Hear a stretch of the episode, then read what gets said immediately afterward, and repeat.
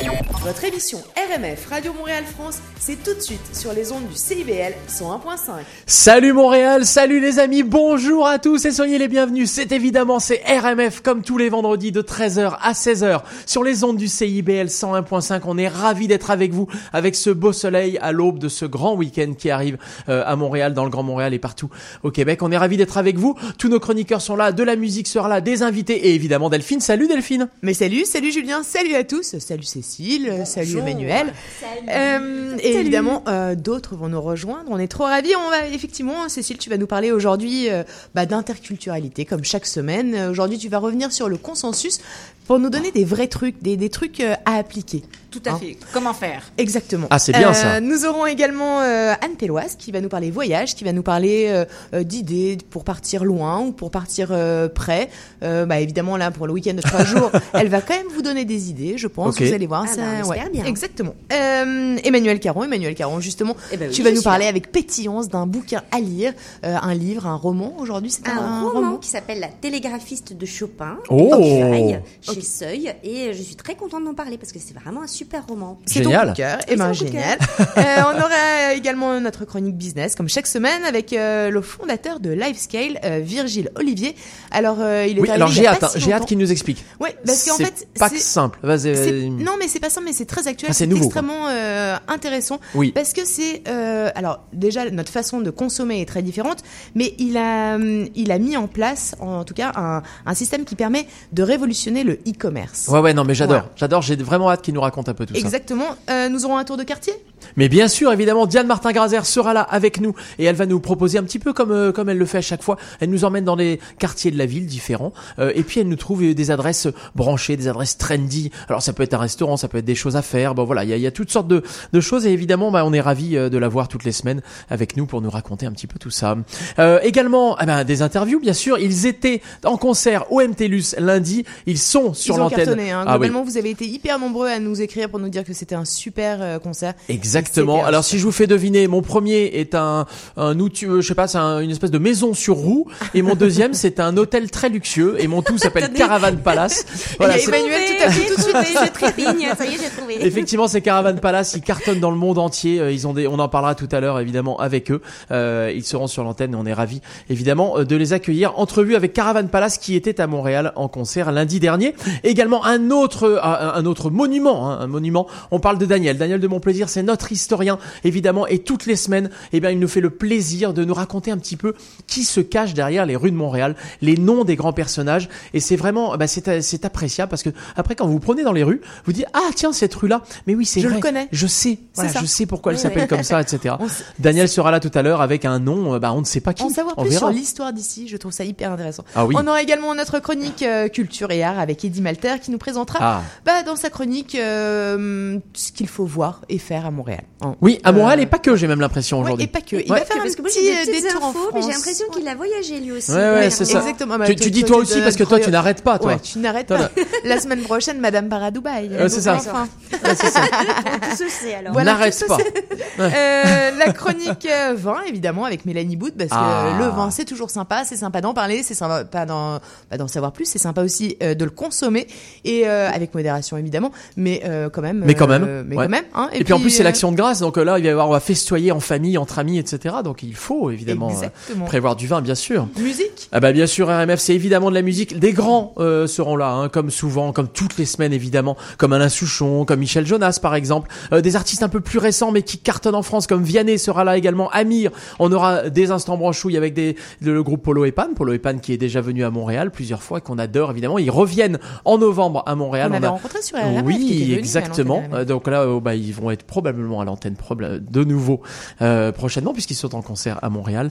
Euh, Claudio Capéo sera là. On aura évidemment un instant kitsch vintage euh, et ça va être euh, Ah, ça il va être sympa. pas mal, celui-là. Oui, oui, ça va être pas mal. Ouais. On va également avoir des nouveautés. Oui, oui, on va avoir des nouveautés québécoises avec nos coups de cœur. Euh, et je ne vous dis que ça, c'est hyper sympa. Et alors, on va commencer tout de suite avec une nouveauté, euh, une nouveauté française. Ça s'appelle Bonaire. Bonaire, c'est le nom du groupe. J'aime déjà. Et le titre s'appelle Sauvage. Alors RMF, c'est parti. Nouveauté RMF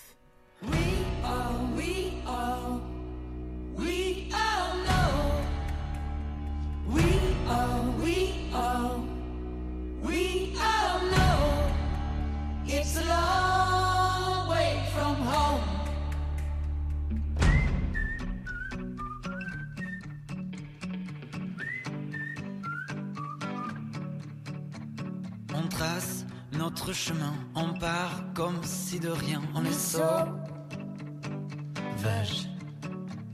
On casse nos habitudes, on s'habitue à la solitude. On est sauvage. Sauvage. We all, we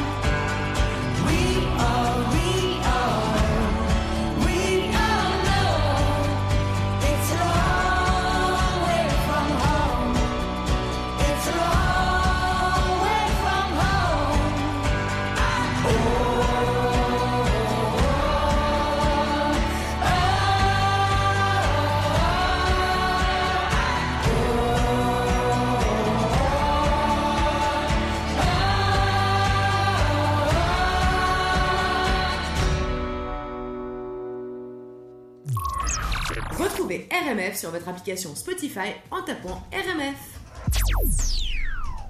Sauvage Sauvage, exactement. Nouveauté à l'instant, c'était Bonne Air sur RMF. On est ensemble évidemment bah, jusqu'à 16h, comme tous les vendredis. Il est 13h08. Et Delphine, à 13h08, je crois que nous allons accueillir notre euh, chroniqueuse de talent. Une de Exactement. nos chroniqueuses de talent. Exactement, c'est Cécile Lazartic-Chartier qui chaque semaine eh bien nous parle. euh, c'est vraiment pas une, une c'est une chronique interculturelle, mais Oui. pas uniquement euh, pour des personnes qui euh, viendraient habiter Montréal sans sans y être nées. C'est vraiment Ah non, non, non. une chronique qui permet de, de bien se connaître et de bien vivre ensemble. Et du coup, on aime ça. Aujourd'hui, on va euh, reparler consensus et je crois qu'on va avoir des petits, euh, bah, des petites astuces pour bien appliquer. Ah, c'est un petit peu la suite de la semaine dernière alors. Exactement. Ah, Exactement. parfait. Question d'ici. Salut Cécile. Salut Cécile. Bonjour, bonjour Alors. à toute l'équipe. Tu viens, tu, tu nous viens en aide cette semaine. Ah, mais on va, on va tenter de donner quelques outils et une, une mise en perspective. Oui, on revient au consensus comme euh, promis. On va voir comment on peut faire pour euh, aller un peu plus loin.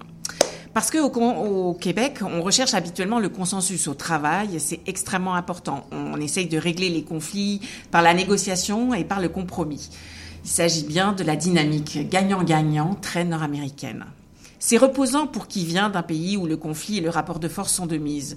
Par exemple, la confrontation est dans l'ADN des Français. Euh, Je pense que vous ne me contredirez pas. Ouais. Non, Non. c'est ça. Ça C'est fait une partie, c'est dans manière d'aborder la ça. vie dans son ensemble et on la décline à toutes les couleurs. On pourrait dire que si le, Qué- le Québec est la terre du consensus, la France serait celle du dissensus. Le fameux oui mais, même quand on est d'accord, on est contre. Bah, ouais. En même temps, je suis pas tout à fait d'accord avec toi. Oui, mais Ça oui, mais m'étonne quand même. Bref, au fond, si le consensus semble permettre de garder une certaine harmonie de surface, les défis demeurent dans la relation, au travail comme dans la vie sociale. Alors on fait comment? Parce que d'aucuns pourraient même trouver que le consensus ne satisfait personne, même si on l'accepte ou on semble l'accepter. La recherche du consensus à tout prix pourrait déboucher sur une sorte de hum, d'immobilisme en fait. L'union superficielle fait-elle réellement la force? Ça c'est une question importante. Mais en interculturel, attends, l'union. même d'une façon superficielle, fait-elle réellement la force? Parce qu'on Ah. dit toujours l'union fait la force. C'est vrai. Le consensus pourrait être une façon de voir l'union, mais si elle n'est pas réelle, fondamentale, intériorisée, acceptée pour de vrai, est-ce que c'est une force? Non, mais euh, Delphine, là, tu faisais un petit oui, mais. Ouais, j'ai, j'ai fait Là, un oui, t'étais en mode ouais, oui, mais, là. Non, non, mais c'est ça, elle fait son oui, mais bien sûr, En, bien sûr. euh, en fait, tu vois, et là, c'était, c'était pas intentionnel, c'était uniquement pour euh, parce que je m'intéresse et que je. Mais sais- oui, mais oui, Donc- bien sûr. Donc c'est pour ça que c'est Oui, parfois, mais bon, hein. parfois c'est mal interprété. Oui, oui, mais Bon, alors pardon, Parce qu'en interculturel, on se garde bien de porter des jugements, on tend vers la compréhension. Par exemple, pour sortir complètement de notre réalité québécoise, aux Pays-Bas ou en Suède, qui sont des pays où le style de management est très égalitariste, on croit aux prises de décision consensuelles, mais les échanges sont extrêmement francs et parfois très directs. Je vous assure, pour l'avoir vécu, oui, j'ai passé une partie de ma vie aux Pays-Bas, Mais raconte-nous il ne faut vraiment pas être susceptible. Quand on est français, c'est un peu cash, un peu trop cash, surtout en public. Si les gens sont très très chaleureux et posés, les échanges peuvent paraître tellement directs que on peut se sentir froissé. Mais non, il s'agit juste de transparence et d'efficience. Inversement, les pays à la culture très hiérarchisée comme au Maroc, la Corée ou encore, euh, il est vrai, en France, les décisions sont plutôt prises au niveau haut de la, de la hiérarchie. De consensus, on ne parle guère.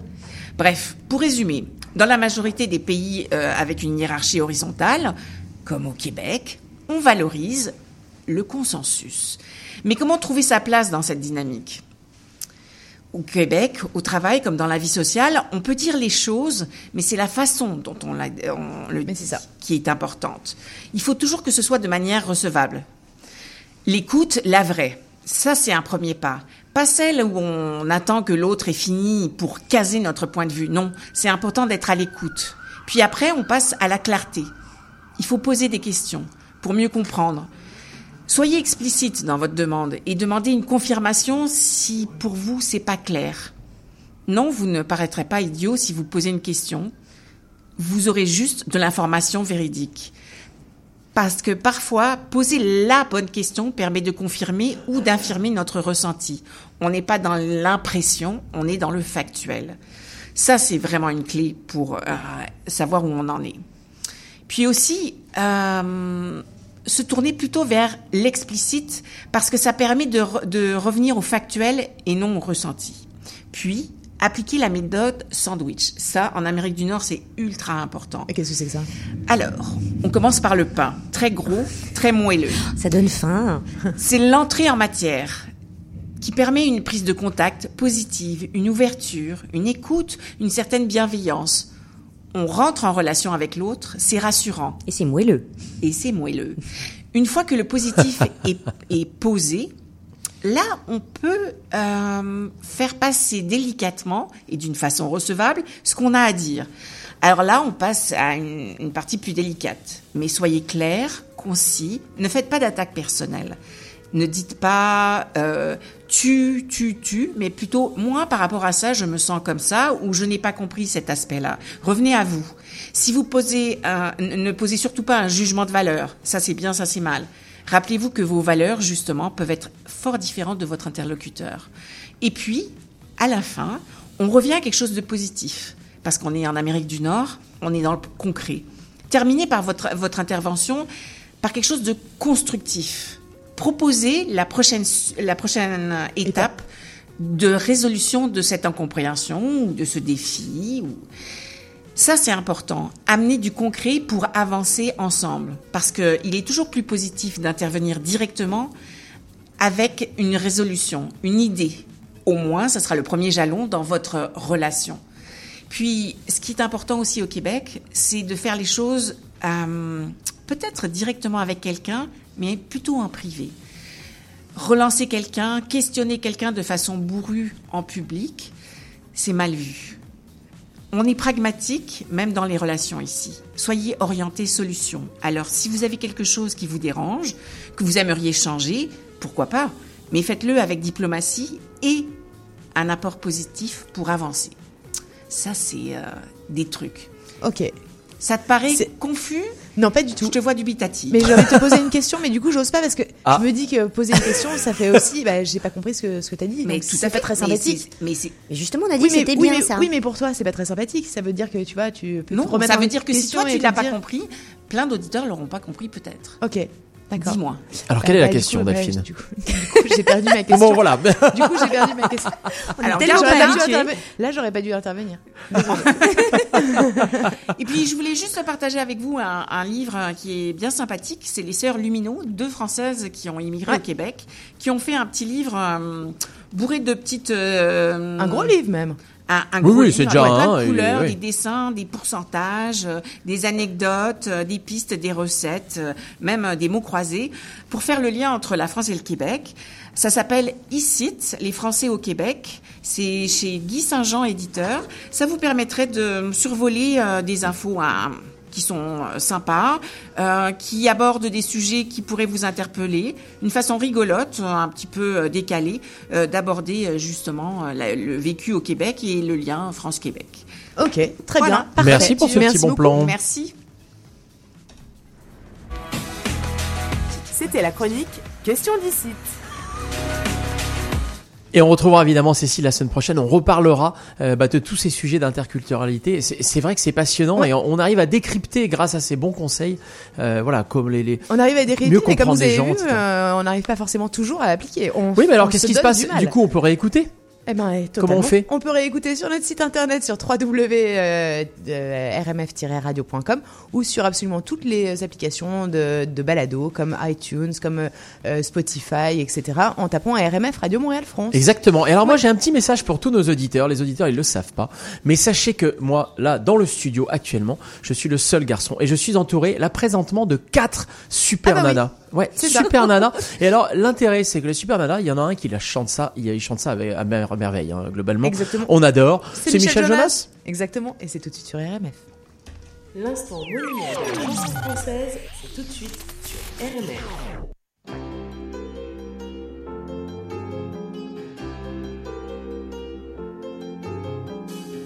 18 grèves de poubelle que je traîne dans le quartier. Jamais vu plus belle qu'elle dans la cité.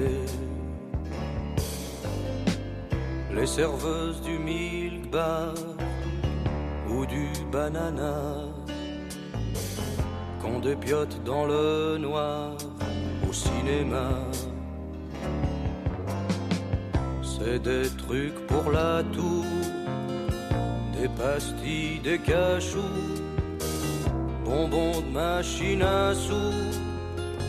Mais elle pas du tout une super nana, une super nana, une super nana, une super nana.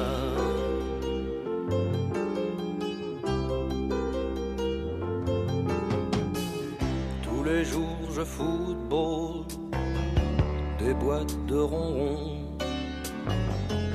Et comme ces boîtes de tôle, je tourne en rond. Quand je la pêche à la ligne, du haut de mon balcon, elle m'emmène dans le parking et sur le béton. C'est le Brésil pour mille balles Et je croule dans le pan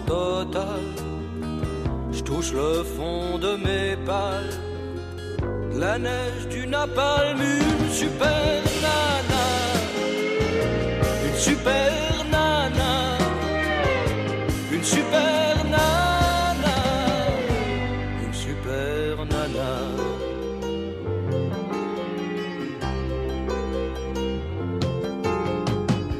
J'habite en c'est tout.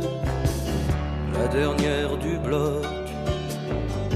Ma fenêtre est bien haute pour le bacille de coq. Par-delà les antennes, au-dessus du synodrome, des traînées de kérosène, il y a cette môme. Elle marche parmi les détritus, on dirait comme sur les prospectus, ces filles allongées à l'ombre des cactus. Tu vois ce que je veux dire, et pourtant c'est juste une super nana, une super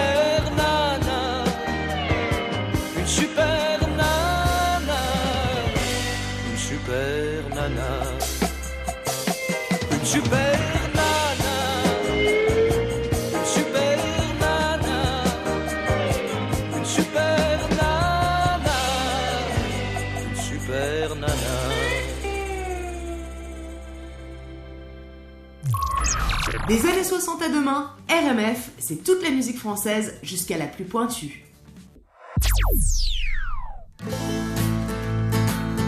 Nos coups de cœur keb. Bonjour, ici Émile Bilodeau et vous écoutez la super gang de RMF.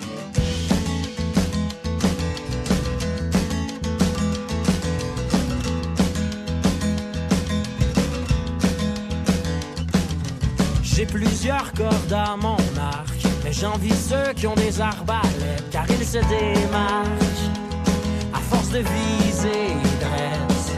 Parce que autres, ils sont bien moins éparpillés. C'est pas de ma faute si j'ai plein de flèches à tirer.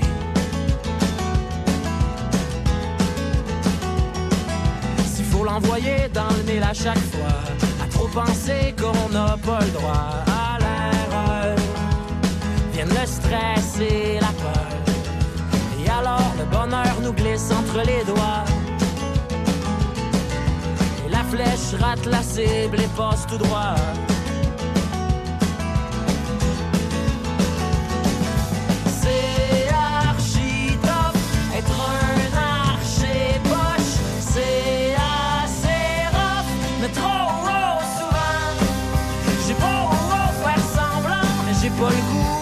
Avec moi. Puis après tout, un petit congé, ça serait pas bête. Peut-être qu'un break, je pourrais m'aider à mieux viser.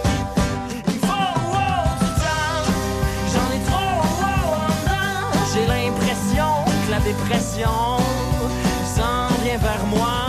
Je suis pas dans bonne profession, je suis pas comme Robin des Bois.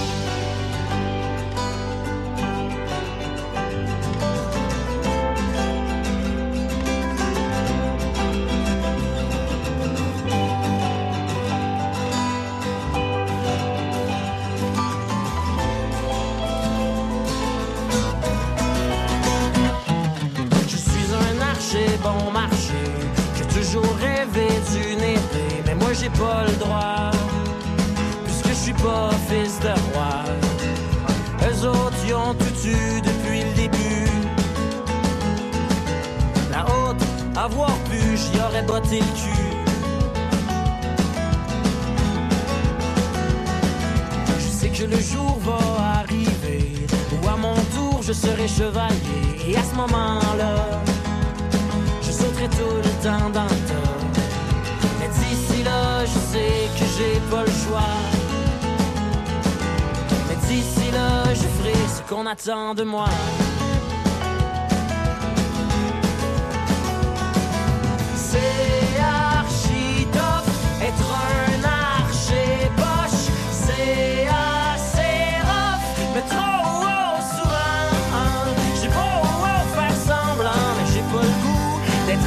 Et après tout, un petit congé, ça serait pas bête. Peut-être qu'un break pourrait m'aider à mieux. Il me faut oh, j'en ai trop en dedans. J'ai l'impression que la dépression s'en vient vers moi. Je suis pas dans bonne profession, je suis pas comme Robin des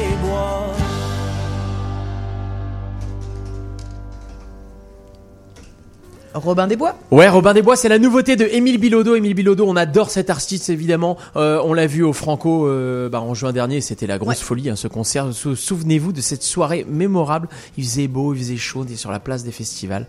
Et il est venu à l'antenne de RMF également l'an l'an passé. On a été ravis de le recevoir. Il, il va reprendre des concerts euh, bah, euh, dans pas si longtemps que ça. Peu, Donc ouais. on, on vous tient au courant évidemment de tout ça. Exactement. Et tout de suite, eh bien, tout de suite, ça va être euh, notre instant kitsch vintage. Et Ah alors, là, oui, je suis un petit peu le plaisir coupable. Parce qu'en fait, je viens de découvrir, on fait des découvertes quand même assez régulièrement, même si Ouais. euh, on est quand même là depuis longtemps, mais enfin quand même, euh, je ne connaissais attends, pas l'expression boulamite et j'adore cette Ah, expression. boulamite. Sortir Ouais. les Sortir, des boulamites. Sortir des boulamites. Les boulamites. Sortir les boulamites Ok. Moi, je mais- connais sortir des moi, boulamites. Mais moi, j'adore. c'est- c'est- Attends, c'est- mais tu, Delphine, tu peux nous dire dans quelles conditions tu, en l'as découvert Je, je l'ai découvert, je l'ai découvert en écoutant l'émission euh, bah, de Caroline. De Caroline, le du jeudi soir, Du jeudi exactement. soir sur le CIBL. et euh, elle a effectivement bah, dit je, je lance une, un titre euh, Boulami. J'adore ce truc.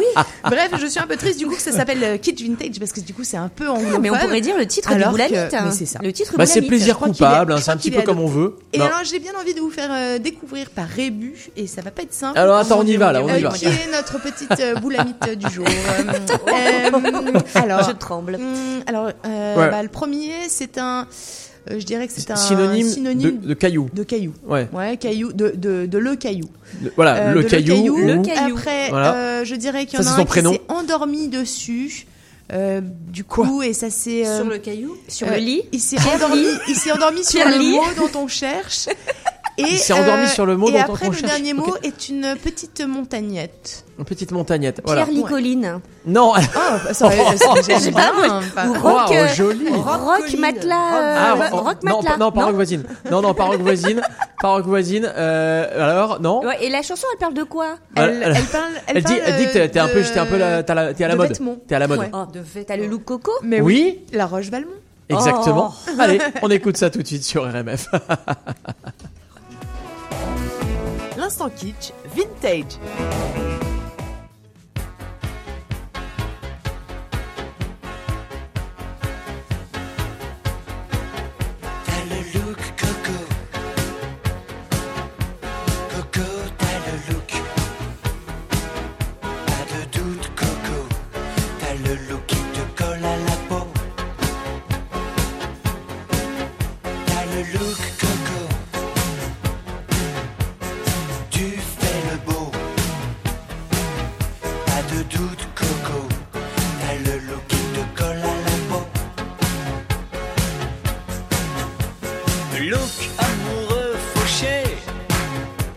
Je t'aime en PCV.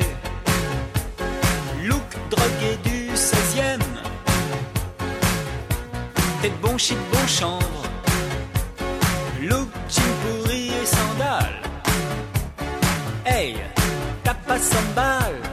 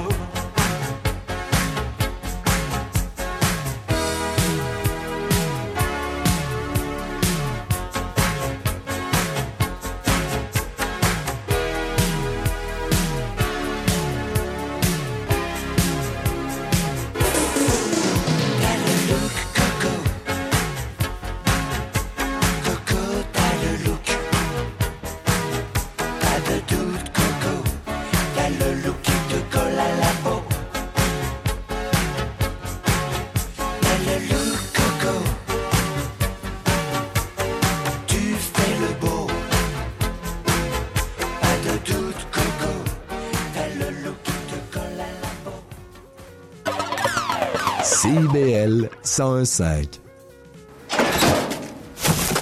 Le frigo était trop loin? J'ai transféré le restant de la pizza direct dans la poubelle. Vive le gaspillage!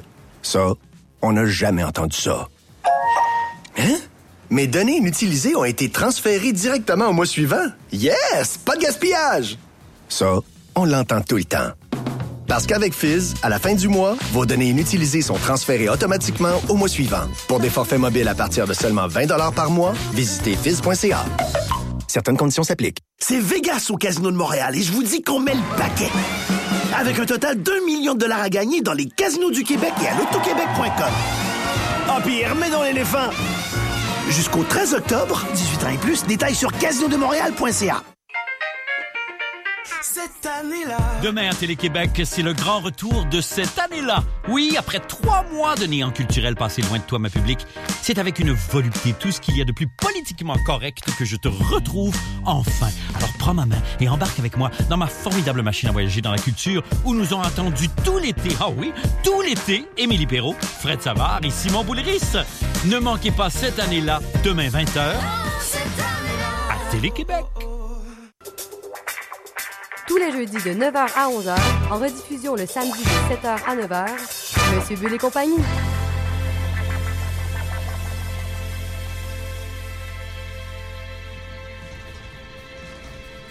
CIBL 101.5. La Roche-Valmont à le look coco, c'était l'instant kitsch vintage, le plaisir coupable aujourd'hui sur RMF. RMF, on est ensemble jusqu'à 16h, comme tous les vendredis, de 13h à 16h en direct du studio du CIBL 101.5 partout euh, dans le Grand Montréal. On est ravis évidemment d'être avec vous. Moi, je suis Julien Cardon. Et je suis Delphine Bénet et tout de suite, eh bien, on accueille Anne Péloise. Oui. Anne Péloise, euh, toutes les semaines, eh bien, elle nous parle euh, d'endroits qui nous font rêver. Alors, ça peut être au Québec, ça peut être euh, plus loin. Et euh, bah là, pour un week-end de trois jours, évidemment, on n'a qu'une hâte, c'est de t'entendre, Anne. Exactement. Ah, je pensais que tu allais dire que on n'aurait qu'une hâte, c'est s'en aller. Il y en a d'ailleurs qui sont de- déjà partis parce qu'il paraît que les week-ends de trois jours maintenant sont souvent de quatre parce que les gens prennent leur vendredi en plus. Ah, Bah, mais à ils la ont fois, raison. à la fois. Enfin, ok, Ouais. euh, du coup, on en aura, on aura peut-être moins de monde sur les routes ce soir.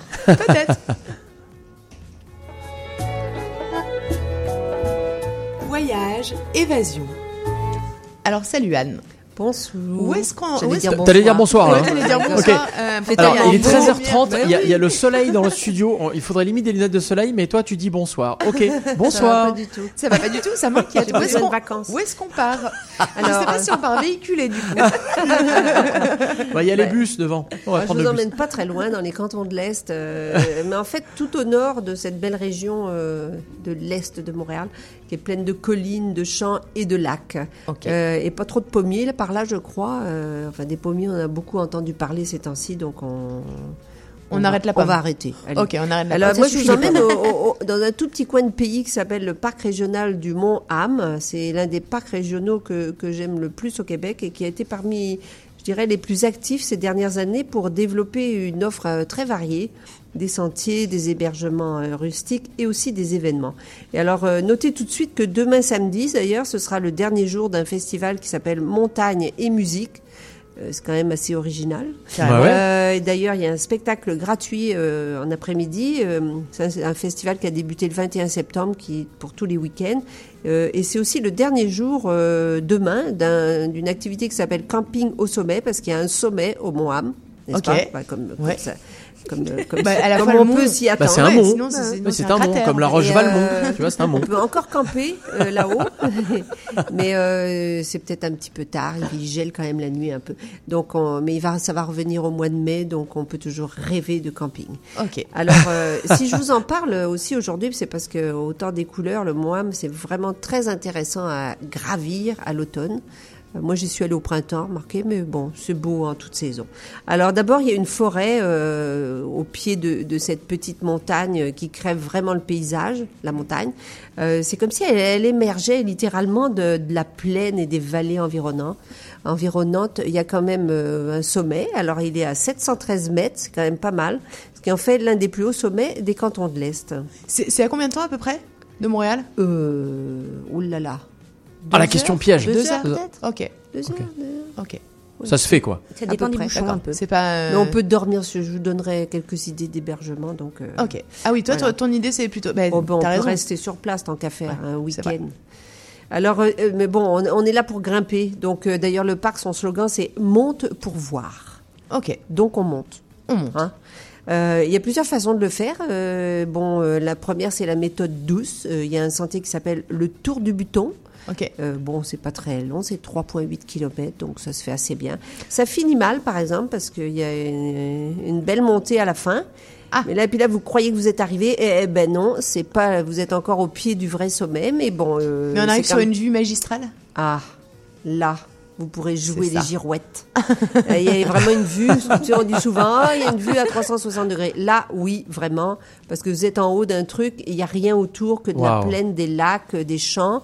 Et tout au fond, qu'est-ce qu'on voit? Le mont Mégantic, qui est quand même assez loin, les montagnes du nord-est des États-Unis, le mont Orford au sud, et puis en bas, euh, plein de lacs, le lac Nicolet, le lac Elmer, le lac Saint-François, et les grandes plaines du nord. C'est vraiment adore. sublime, très Mais ouais, c'est original beau. comme paysage. Bon, moi, mon chalet est dans les Laurentides, alors euh, on n'a pas ça. Euh, C'est autre chose. Ouais, c'est autre chose.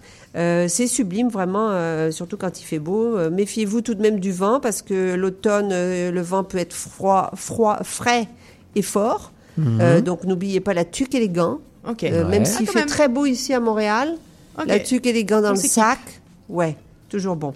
Euh, on peut aussi grimper précaution. plus vite euh, à ce fameux petit sommet, euh, mais il faut quand même être en forme parce qu'il y a un sentier qui s'appelle l'Intrépide. Et là, il faut avaler les 350 mètres de dénivelé en moins de 2 km. Ah ouais, là, il faut être Oui, ça entraîné, monte, quoi. Non, bah vous, vous faites comme vous pouvez. De toute façon, il y a des, il faut monter un, des bouts avec les mains, donc euh, une corde, il y a de tout. Tu montes le dé... Comme vous pouvez, c'est tu montes le début toi-même et puis après en, en ambulance. Tout est Ah non, bah, mais il loue tu- des brouettes. Tu te fais élitreiller. Sinon, non, tu mais te fais tout est élitreiller. une question de temps. Vous pouvez courir sur un sentier comme ça. Ouais. Vous pouvez vous arrêter, vous Débouler pouvez respirer. Non, non, franchement, c'est très sécuritaire. Si je l'ai fait sans tomber, n'importe qui peut le faire. c'est pas vrai, tu rigoles, t'es Y compris en hein, regardant, euh, en regardant la forêt, les belles couleurs et tout. Euh, Oui, parce que l'idée, c'est quand même ça, c'est d'en profiter et de regarder ce qui est beau Oui, euh, absolument. C'est Bon, pas une je- performance, euh, enfin ça, ça peut, mais Oui. c'est pas une performance Non, sportive. pas moi. Ok. Euh, et là, vous arrivez sur un beau plateau rocheux et, là encore, vous avez une petite cuvette vous, et vous retombez au sommet qui est agrémenté d'une croix. Donc, euh, c'est facile à voir. Ok. Et bon, euh, c'est vraiment sympathique. La particularité de ce parc, c'est c'est que il a une vraie une vraie couleur autochtone parce qu'il est géré par la MRC. Euh, Celle-là, c'est la MRC des sources et aussi le Grand Conseil de la nation Wabanaki. Ok. Et, parce, pourquoi? Parce qu'il est sur un territoire de chasse traditionnel à Benakis. Euh, et et c'est vraiment assez original parce que je connais pas d'autres parcs régionaux, sauf si je me trompe, ou d'autres parcs tout court, euh, dans lesquels des autochtones soient vraiment euh, impliqués à ce, à ce, à ce niveau. Euh, et ben pour en savoir plus sur cette histoire autochtone, il y a euh, carrément au pavillon d'accueil un espace à Benakis qui est très bien fait. Euh, bon, c'est assez succinct, mais quand même. Euh, c'est comme un mini, mini musée d'interprétation. Et vraiment, dans tout le parc, euh, on, on s'attache à développer euh, ces saveurs autochtones. Euh, donc, il y a un secteur d'hébergement d'inspiration autochtone avec six tipis qui est en construction. Il va y avoir un sentier d'interprétation en montagne à saveur à Benakis. Donc, il y a plein de choses pour ceux qui s'intéressent à la culture autochtone qui sont vraiment bien faits. Ok. Alors, euh, euh, pour l'instant, on peut aussi quand même dormir sur place, même s'il n'y a pas encore les tipis, je crois, ou il y en a peut-être un, mais il y a quand même trois camps rustiques, cinq tentes prospecteurs, camping, mais bon, là, c'est un peu fini, mais bon. Et alors, euh, je finirai en vous disant que pour ceux qui ont des chiens, qu'il n'y a pas tant de parcs qui sont ouverts aux propriétaires de chiens et aux chiens eux-mêmes euh, tout le temps. Donc, celui-ci, chaque dernier week-end du mois, incluant le vendredi et le lundi, même quand c'est pas un long congé, c'est ouvert. Euh, Aux amis canins. Voilà. Et sans Écoute, laisse génial. ou avec laisse Avec laisse. Avec laisse, d'accord. Si possible, merci. Bah, Oui, c'est bien. vrai, parce que euh, il y a souvent marqué avec laisse et il y a des chiens qui sont sans laisse, mais non, euh, s'il vous plaît, si vous voulez que tout le monde euh, profite des sentiers, il faut que les chiens soient en laisse. Ah en oui, permanence. ton. euh, Bah, t'as un chien, toi? Non. Ok. Et ben Bon. voilà. Voilà. Eh ben Toi, voilà. Non, moi j'ai un chien. Toi, tu veux l'enlever, Bon, lui enlever sa oui, laisse. Toi, tu veux lui euh, mettre sa laisse. Mais ça dépend du, du type de chien, ça dépend de l'éducation qu'il a eu, tout ça. Ouais. euh, Oui, euh, mais alors là, ça, ça devient complexe. ça Le- devient le- très le- complexe. Et... Oui, oui, donc À- je à me plie, je me plie. Hein, Bon, à écoute, tu hein. prends ta laisse et puis voilà. hein. Oui, je prends ma laisse, bon, voilà. On fera comme ça. Avec, avec, tes, euh, avec tes mitaines, et, euh, avez ta le droit d'avoir des laisses pour assez le vent. longues quand même pour les chiens. Ben, c'est ça qu'on fait. C'est bien. En tout cas, Anne, merci beaucoup. Donc le Beaucoup. Ham. euh, et alors moi, Ah oui, j'en profite. euh, www.monham.ca. Mais comment tu l'écris Alors c'est H.A.M. euh, comme le comme le jambon. H.A.M. comme Ouais. le jambon. Et alors D'ailleurs, c'est dans j'ai récupéré une info. euh, pendant que vous vous parliez, moi j'ai récupéré une info effectivement euh, de Montréal 200 km 210 selon la route qu'on choisit 2h30 de la, depuis le Ah, studio là 2h30. 2h30 Oui, mais tout de suite maintenant routes, euh, Euh, bah, vous avez le choix soit par Drummondville soit par Sherbrooke on peut passer voilà Et ah, Euh, vous pouvez faire l'aller par euh, vers Sherbrooke et le retour par Drummondville. exactement C'est tu peux ça y aller en faisant une boucle c'est quand même pas mal Ouais. ouais Ouais, ça vous donne une bonne Et idée. c'est pour, vraiment euh, une très jolie, des jeux- très jolies petites routes euh, pour un road trip en plus. et ben génial Super. merci Ça beaucoup donne vraiment trop envie. Hein. C'était Voyage, Évasion. Mais oui courons Mais il y a tellement de choses à faire sympa pas loin de Montréal en fait Écoute, hein. et puis ça tombe vraiment pas mal qu'on ait parlé montagne, euh, Pourquoi parce que bah, tout de suite, eh bien, c'est plus haut, c'est Claudio Capéo, Ah. et c'est sur RMF. Quoi le rapport? Attention, gros hit en France.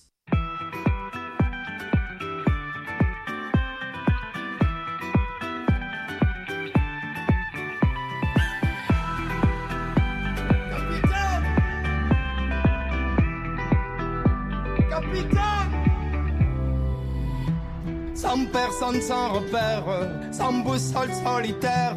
Je pensais avoir les pieds sur terre, mais j'ai le mal de mer. Ici tout me pompe l'air, j'étouffe, j'ai besoin d'air. Lui changer d'atmosphère, mais dites-moi comment faire. Capitaine, mon capitaine, on a besoin de vous pour nous guider. Moi j'écrirai des poèmes pour leur montrer qu'on peut pardonner. Capitaine, mon capitaine, on a besoin de vous pour nous guider. Moi j'écrirai des poèmes pour leur montrer qu'on peut pardonner. Plus haut, plus haut, il faudra bien nous élever. Plus haut, plus haut, le temps d'un instant se lever. Plus haut, plus haut, il faudra bien nous élever. Plus haut, plus haut, le temps d'un instant se lever. Pour redonner de la lumière, je ferai partie des volontaires.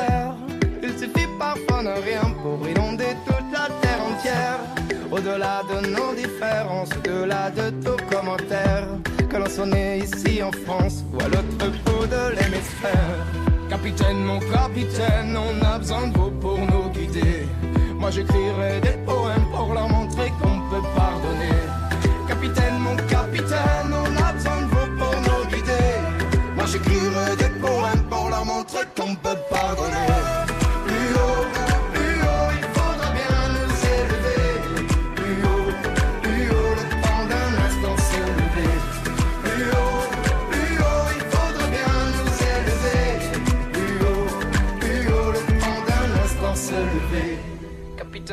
Capitaine, on a besoin de vous pour nous guider.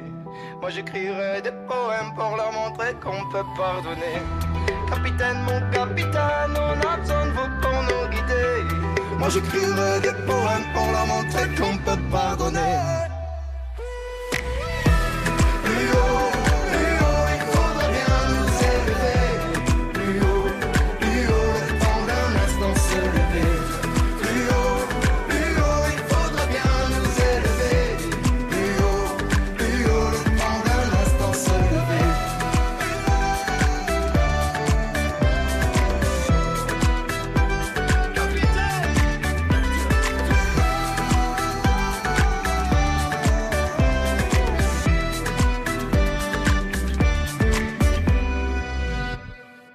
C'est Claudio Capéo sur Radio RMF. Retrouvez votre émission sur Facebook RMF Radio Montréal France. L'instant branchouille, c'est tout de suite sur RMF. Salut, c'est Polo et Pan sur RMF.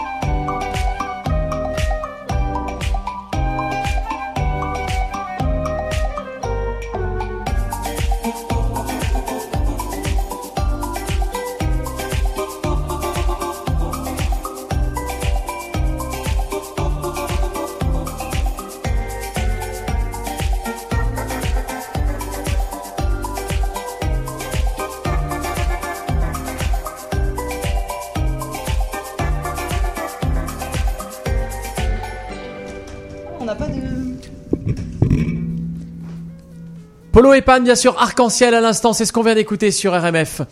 Exactement, et tout de suite, eh bien, on va lire sur RMF parce que c'est Ah, j'espère bien. Exactement, c'est la chronique Il lecture. était temps. Et c'est la chronique lecture de- d'Emmanuel Caron euh, qui, comme chaque semaine, eh bien, vient nous présenter un, un livre coup de cœur que, avec pétillance. Tu nous en parles avec tellement de passion que bah, ça donne envie de lire. Et Ah, euh, ça, j'espère. c'est quand même, c'est quand même le but final. Je rappelle que tu es auteur, tu es auteur notamment euh, du livre Tous les âges me diront bien heureuse, euh, qui est disponible en ce moment euh, en poche. Mais c'est très gentil de, de le préciser. Ouais. Et tu es aussi euh, professeur euh, au Collège Marie de France. Exactement. Et généralement, nos. euh, nos- Professeur de français, hein. Professeur de- Et de théâtre. Et Ah, et de théâtre, mais oui. Et généralement, on a soit euh, nos, euh, nos, nos invités business, soit nos invités web euh, qui euh, sont passés à Marie de France, euh, souvent. Pas, pas Oui, que, pas hein, plus tard que la semaine dernière. Et Ouais. souvent, La semaine dernière, effectivement. tes- Ouais. euh, Ouais, ouais, ouais, J'aime ouais, ça. D'accord. On lit partout ou au lit? Salut Salut, salut, re-salut, toujours salut, bonjour, bonjour. Alors, on lit quoi aujourd'hui? Eh bien, Mais oui, voilà une bonne question. Et voilà, et ben on lit du bon, du fort, mais du subtil. On lit La télégraphiste de Chopin, qui est paru chez Seuil cette rentrée et que l'on doit au très talentueux Eric Fay. Alors euh, Eric Fay, vous le reconnaissez peut-être, c'est pas tout à fait un débutant. C'est pas un petit jeune non plus, hein, ça est un- ce n'est pas un débutant. Il a reçu le prix de l'Académie française pour un livre qui s'appelait Nagasaki. Un roman que Ah. je vous conseille aussi euh, d'ailleurs-. Hein. Bah, C'était, souvenez-vous, l'histoire d'un japonais qui découvrait en posant des webcams chez lui, parce qu'il croyait avoir des rats dans sa cuisine, bah, qu'une femme s'était installée dans ses placards et qui sortait de sa cachette dès qu'il était sorti. Donc une histoire extrêmement bizarre. hein. On voit bien qu'Éric Fay aime bien les sujets étranges, un peu décalés. Et autant le dire, eh ben, écoutez, euh, le sujet de la télégraphiste de Chopin poursuit cette veine, à la fois mystérieuse et inattendue, en tout cas totalement inclassable, qui fait le charme des romans d'Éric Fay. Alors, de quoi s'agit-il? Eh ben oui, de quoi Mais ça Ah bah oui. bah, Emmanuel, de quoi s'agit-il?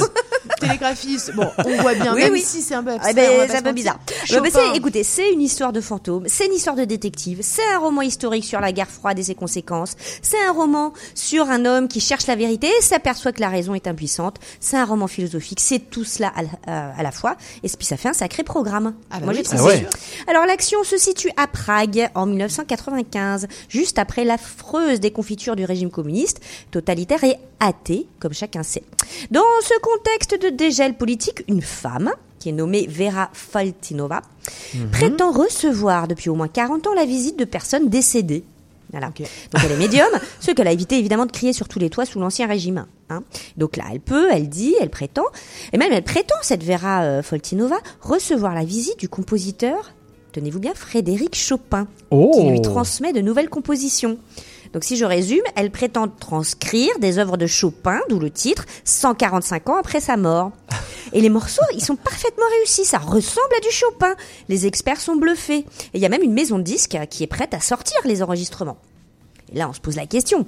Comment une femme simple, très modeste, sans instruction musicale, peut-elle accomplir ce prodige? Ok.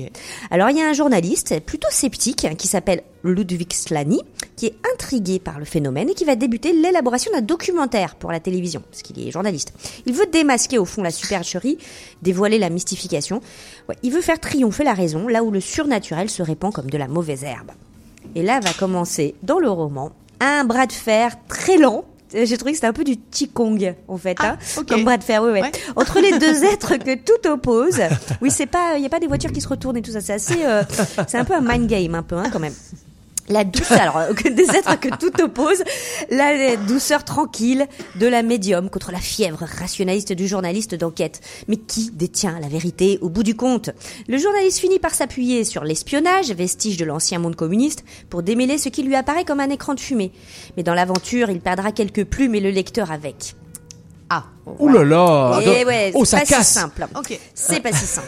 Ah bah alors, qu'est-ce qui m'a plu dans ce roman? Pourquoi c'est un coup de cœur? Eh ben, j'ai été très sensible à l'atmosphère brumeuse et étrange, typique de Prague. Alors, je sais pas si vous connaissez cette ville. Oui, si, C'est- voilà, bah, c'est une ville somptueuse et kafkaïenne et c'est très très bien euh, retranscrit. On sent qu'Eric Fay euh, euh, connaît vraiment intimement la ville et il en restitue avec intelligence et tendresse cette euh, froideur sinueuse et labyrinthique. Moi, j'ai beaucoup aimé cet aspect du roman. Ah ouais. Euh, J'ai adoré aussi que le roman évoque l'après-guerre froide, justement, dans un pays de l'Est. Euh, cette époque trouble entre l'effondrement d'un monde et la naissance d'un autre, euh, dans ces limbes qui font naître des intrigues pleines de doutes et d'ombre. J'ai aussi aimé beaucoup le traitement du mystère en lui-même, hein, celui qui fait le cœur du roman. Ce mystère irréductible et insondable. Peut-on dialoguer avec les morts? La frontière que nous croyons infranchissable est-elle au fond poreuse? Et, ben, et c'est tout le charme, encore une fois, de l'univers d'Eric Faye. Voilà mon coup de cœur, la télégraphiste de Chopin, Et attends, Eric et- à Faye, la- à la fin- Seuil. Et à la fin, t'en es venu à quelle conclusion sur. euh, Ah ben, je vous dis sur, pas la euh, conclusion, parce que là, là, si je commence à, à vous donner la conclusion, euh, la saveur du, du livre va se modifier un tout petit peu. Mais on Ah, sait finalement si c'est. Si... Mais je vous laisse lire le livre. Ah, là, Ah, c'est J'ai envie de dire, intéressant. Bah oui, chut. Parce qu'il y a quand même un suspense assez échevelé. Ça boit du Qigong, euh, c'est quand même. Ok. c'est quand même. euh, c'est- Il y a quand même beaucoup de suspense. Très Ok. bien. Eh Écoute, ben, on merci beaucoup. On a hâte. Voilà. C'était On lit partout ou au lit? Merci beaucoup, Emmanuel. Mais c'est moi qui vous remercie. Ouais, non, canon. Tu, tu vois, chaque semaine, tu nous donnes ton coup de cœur, c'est sympa. Parce qu'il y a une offre pléthorique. hein, Il y a une offre pléthorique. Donc, c'est vraiment sympa d'avoir euh, ton. euh, On aimerait parler. Moi, si je pouvais parler de 5 romans par semaine. Ok. Hein, Qu'est-ce que vous en dites? Ben, nous, ça Euh, nous ouais, Bah, c'est bien. une offre là. Mais euh, c'est Bah, même, même pour toi, en fait, euh, le, le- le problème des 5 romans par semaine, tu. Écoute. Mais attends, mais en, en vrai, t'en lis combien C'est une, com- question, c'est une question de volonté. Tu, que tu lis combien de livres par semaine en fait Bah, au moins celui-là et, et pas mal, pas mal de, de, de feuilletage. D'accord, mais je- genre en, en- feuilletage. en tout, ça fait genre deux par semaine Et à peu près deux fois. Oh là là, Et moi, j'ai une petite question. Est-ce que tu t'arrêtes quand un livre euh, te pomplaire Euh, oui, parce que j'ai le droit. C'est euh, la, règle, Bah c'est la règle euh, absolue du, euh, Du lecteur. du lecteur. Il a le droit de s'arrêter s'il aime pas. D'accord. Ah ouais Bah oui, mais alors, important attends, parce que sinon on a- ça devient un pensum la lecture et c'est pas ça qu'on veut. Mais tu situes où le moment Tu vois, à quel moment tu dis bon, je vais encore pousser un peu ou tu vois? Euh, écoute, euh, ça dépend vraiment des livres. Souvent, euh, souvent c'est des personnages qui ne fonctionnent pas. Je suis très attentive aux personnages. Ça m'intéresse euh, de, de voir leur euh, crédibilité, leur leur profondeur. Ah. Et, un, et un, un livre où il n'y a pas de profondeur de personnage ne m'intéressera pas. Euh, je peux être poussée aussi euh, à arrêter parce que je trouve que l'intrigue ne va nulle part. Euh, ou parce qu'il y a quelque chose qui me déplaît. euh. Et ça, c'est mon goût. C'est Ok. mon goût que je revendique. Eh Je ben, pense que chaque lecteur euh, doit se former ce goût-là. Et, et- et y être fidèle, une forme de loyauté. En tout cas, en conclusion, chers auditeurs, vous pouvez vous Ouais. faire confiance à Emmanuel. Tout ce qu'elle nous Ouais, recommande, c'est bien. Franchement, vraiment, Oui. euh, moi je trouve ça hyper sympa. T'es pas libraire, hein, mais euh, le conseil du libraire, bah, tu nous fais. Tu vois, c'est sympa la, la dernière euh, la dernière page de couve parce que généralement ça te dit quand même euh, quel Uh-huh. va être le. Mais toi, tu nous rajoutes vraiment le petit truc qui manque à la dernière page euh, de couve euh, dans un euh, dans un livre. Alors ça me touche beaucoup Euh, et j'en profite pour faire un petit clin d'œil à tous les libraires justement puisque ben voilà. euh, souvent euh, je suis conseillée par les libraires bien sûr. C'est eux qui vont me dire tiens lis ça euh, soit ça va te plaire ça c'est intéressant ça ça vient de sortir euh, ça c'est ton univers euh, ou ça c'est pas ton univers mais tu vas voir tu vas t'y retrouver ou tu vas découvrir des choses. Les libraires font un travail extraordinaire. totalement. Je ne serais rien sans les libraires. Totalement. Ok, merci beaucoup. Euh, on, bah, la semaine prochaine, on reparlera évidemment livre. Delphine, on va repartir en musique avec une demande spéciale pour un artiste qui est passé à l'Olympia, qui est venu déjà au micro de RMF. Exactement, et c'est Nicolas qui voulait entendre, on dirait, Nicolas Ouais. euh, qui habite à, à Bromont et Ah qui bon nous dit, Bah, génial. oui, exactement, qui nous écoute sur RMF et euh, bah, qui nous dit, on dirait. Demande spéciale sur RMF. Bonjour, c'est Amir sur RMF Radio Montréal France.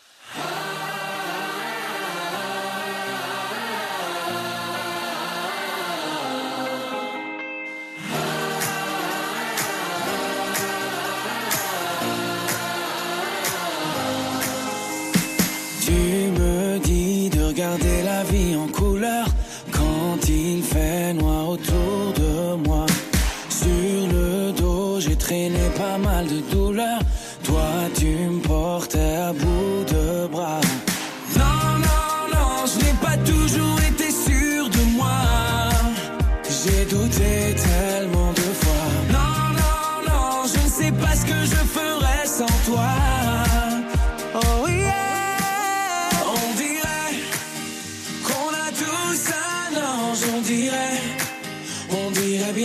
c'est toi. On dirait que dans ce monde étrange, on dirait que t'as toujours été là.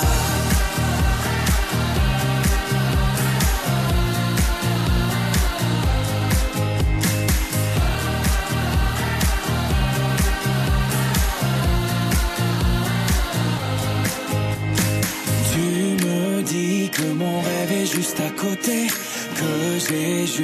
tendre la main. Toute ma vie, je peux la passer à t'écouter. La douceur est ton seul refrain. Non,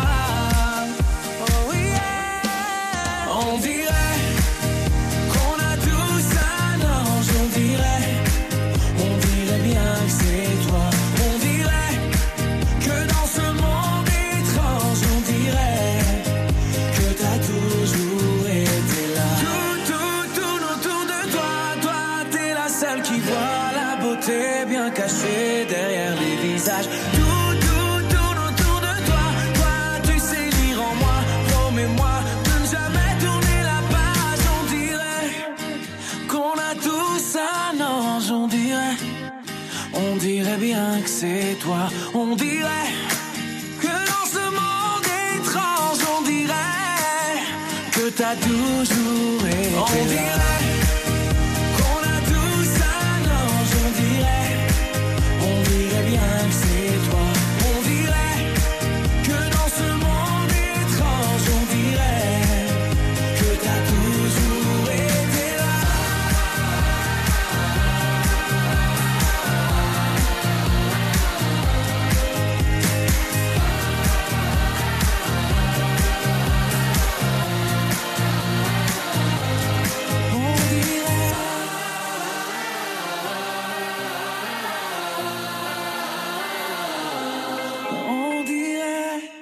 RMF. CIBL 1015. Montréal. Le frigo était trop loin? J'ai transféré le restant de la pizza direct dans la poubelle. Vive le gaspillage! Ça, on n'a jamais entendu ça. Hein? Mes données inutilisées ont été transférées directement au mois suivant. Yes! Pas de gaspillage! Ça, on l'entend tout le temps. Parce qu'avec Fizz, à la fin du mois, vos données inutilisées sont transférées automatiquement au mois suivant. Pour des forfaits mobiles à partir de seulement 20 par mois, visitez fizz.ca. Certaines conditions s'appliquent. Cette année-là. Demain à Télé-Québec, c'est le grand retour de cette année-là. Oui, après trois mois de néant culturel passé loin de toi, ma public, c'est avec une volupté, tout ce qu'il y a de plus politiquement correct que je te retrouve enfin. Alors prends ma main et embarque avec moi dans ma formidable machine à voyager dans la culture où nous ont attendu tout l'été, ah oui, tout l'été, Émilie Perrault, Fred Savard et Simon Boulris. Ne manquez pas cette année-là, demain 20h, à Télé-Québec. CIBL. CIBL.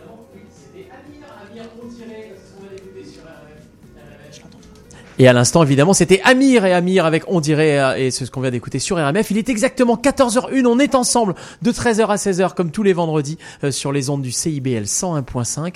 Et Delphine, nous avons la chance d'avoir avec nous Diane. Exactement, Diane, Diane Martin-Graza, euh, qui bah, chaque semaine nous fait un tour de quartier. Alors Diane, elle est stratège à l'agence Immersion et elle a un peu bah, les endroits branchés de voilà pour pour un Montréal trendy. On l'écoute tout de suite. Le tour du quartier.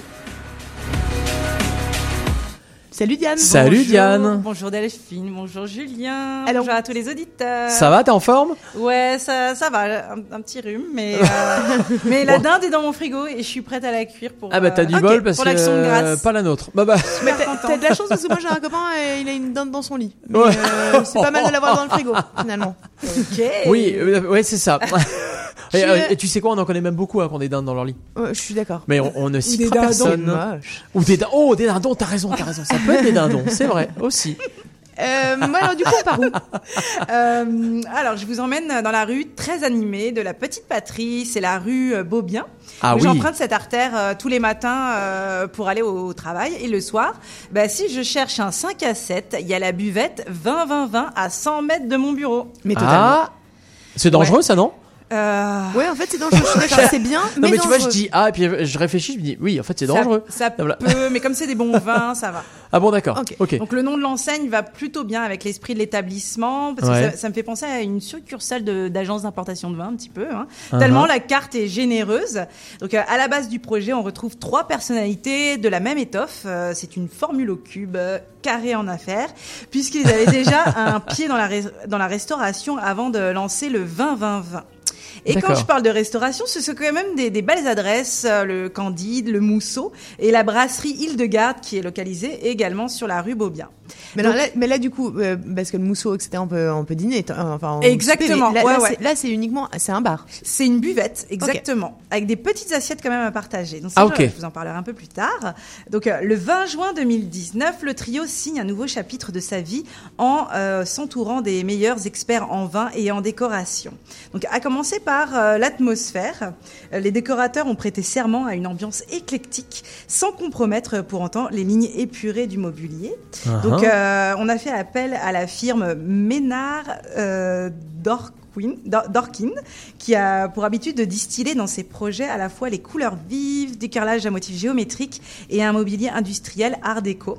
C'est très beau. C'est Nicolas, le sommelier de la gang, qui, qui- qui m'a confié qu'ils ont concrétisé leur idée de décoration autour d'un vin slovaque avec les décorateurs. Ok. Ouh là là, Donc, euh, voilà. ouais. C'est extrêmement pointu. Oui. Donc ça c'est ça c'est pour euh, ça, ça, c'est pour la- le côté déco et donc la racine carrée des lieux c'est sans aucun doute la carte des vins. Rien qu'en la regardant j'ai l'impression de faire euh, le, le tour de l'Europe euh, littéralement c'est un petit peu le- les jeux sans frontières vinicoles. On a des provenances de Hongrie, République tchèque, Slovaquie, Portugal, français et italien bien sûr et j'ai aussi euh, relevé deux vins québécois du vignoble de la Bauge en Montérégie. Ok.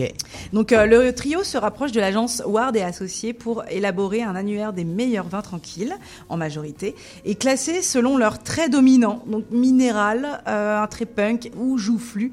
Je vous laisse méditer là-dessus. euh, et Joufflu. Ouais, Oui, ouais, un vin joufflu. Et moi, je dis oui, alors Ouais. allons-y, ok, vin joufflu. Il, il est peut-être rond, il est peut-être La bouteille, peut-être, je ne sais pas. Gouléant, je ne sais pas. Donc ce qui est agréable, c'est c'est le serveur qui vient nous, nous faire la jazette parce que bien sûr, à part les pastilles de couleurs euh, qui indiquent le style du vin et le prix, moi, il n'y a, pas grand-chose qui me parle. Donc euh, ouais, c'est ça. Faut, faut, Il faut du conseil. Tu te sens ignorante un peu. Et- et- exactement. Et donc, euh, si c'est pas trop achalandé, on peut déguster le vin euh, avec lui avant de, de choisir sa bouteille. Donc tout ça avec des assiettes à picorer, à partager. Donc, Mmh. Les légumes sont habilement câblés avec les ondes saisonnières, euh, car ils encouragent euh, évidemment les, les maraîchers locaux. Et euh, la carte va être renouvelée d'ici peu de temps justement avec euh, avec euh, la saison automnale. Eh ben écoute, c'est Bah, parfait. c'est vachement bien. Donc, alors, on, on rappelle le, Le nom vin. et où c'est 20 20 20. Ok. 20, 20, 20. Rue Beaubien. Rue Beaubien, d'accord. Ok. Et rue ben, c'est parfait. Alors, Merci on, on y court. Un très Merci. bon 5 à 7. Merci. C'était le tour du quartier. Petite patrie cette semaine, merci Diane. La semaine prochaine, évidemment, on aura un autre euh, tour du quartier. On verra où, n'est-ce pas? Exactement, Et, euh, et on a évidemment déjà hâte. On va repartir en musique tout de suite avec euh, un des plus grands groupes français. Mais Alors, le groupe n'existe plus. Ceci dit, c'était reformé. Ça s'appelait Les Insus. Euh, on parle de qui? On parle évidemment de Téléphone. Avec un autre monde, c'est tout de suite. Et c'est sur RMF. L'instant monument de la chanson française, c'est tout de suite sur RMR.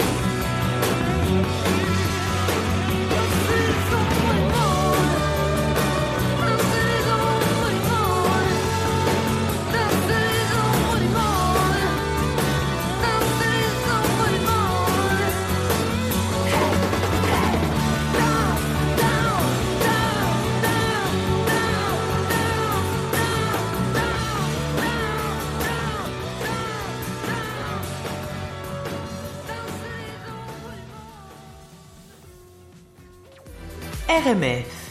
Salut, c'est Offenbach sur RMF. Salut à tous, c'est Grand Corps Malade sur RMF. Salut, c'est Di de Préto, vous êtes sur RMF. Hey, bonjour tout le monde, c'est Gilles Montagnier. Si, si, c'est vrai. hein. Vous savez, quand je suis à Montréal, euh, qu'est-ce que je fais? Bah, J'écoute RMF. Yeah. Salut, c'est Juliette Armanet sur RMF. Allô, bonjour, c'est Michel Fugain sur RMF. Bonjour, euh, c'est Rob Voisin, vous écoutez RMF à Montréal. Ah, bonjour, c'est Lambert Wilson, euh, je suis de passage à Montréal et comme à chaque fois ici, j'écoute RMF. Salut, c'est Chaton sur RMF. Tellement heureux que vous me jouiez. Gros bisous de Paris. Je vous aime. Salut, c'est Harry Habitant et vous écoutez RMF. Bonjour, Charlie Couture avec vous sur Radio Montréal France. Bonjour, ici Émile Bilodeau et vous écoutez la super gang de RMF. Salut, c'est Feu Chatterton, on est sur RMF. Bonjour tout le monde, c'est Jérôme Couture, vous êtes sur RMF. Bonjour, chers auditeurs, c'est Liane Folly sur RMF.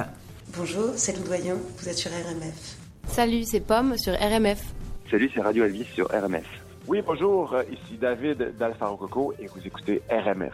Salut, c'est Yves, vous écoutez RMF. Bonjour, c'est Arthur sur RMF. Salut, ici Fanny Bloom, vous écoutez RMF. Salut, c'est Polo et Pan sur RMF. RMF. Nostalgie, un petit coup de mou. RMF pendant deux heures et ça repart. When petite sœur will just have to remember I'll be down no more the old dancing music sound.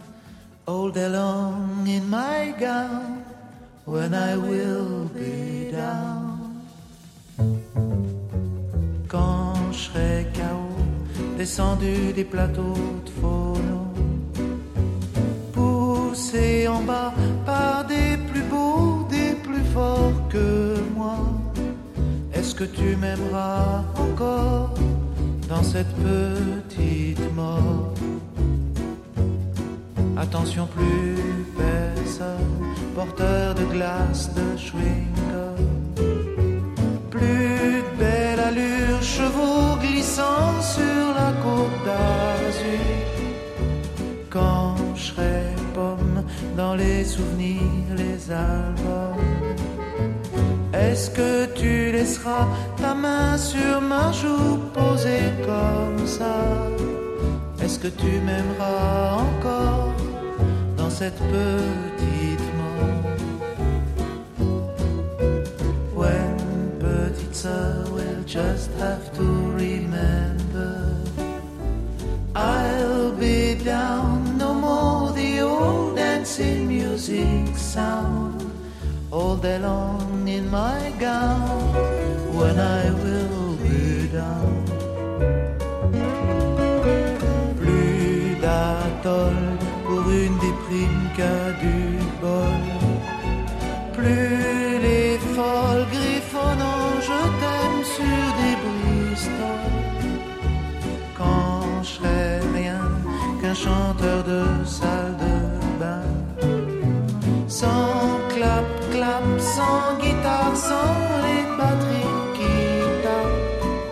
Est-ce que tu m'aimeras encore dans cette petite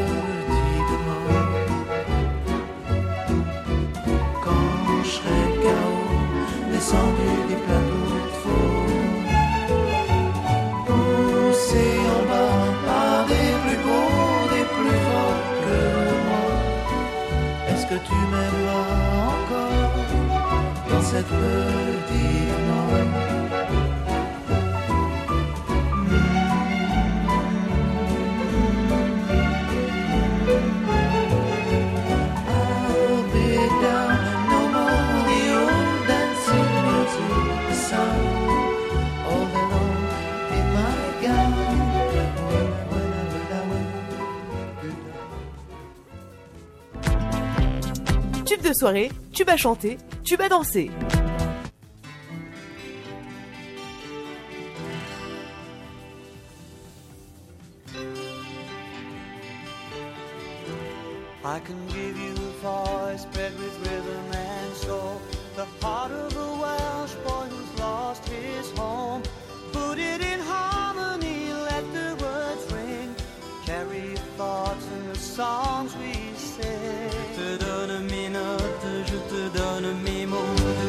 La voix les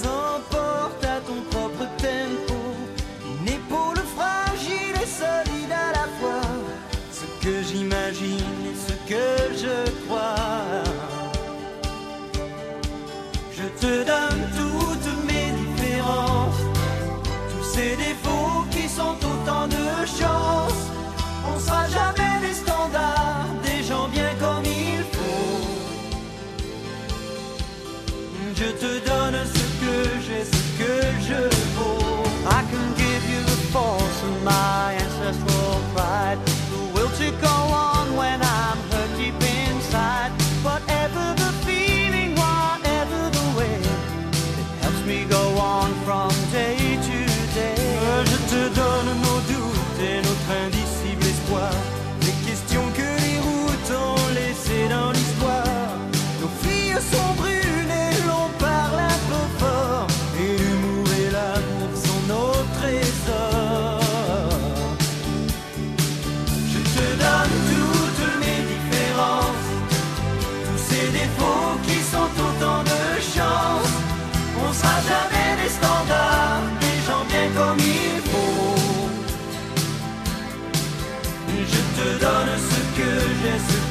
que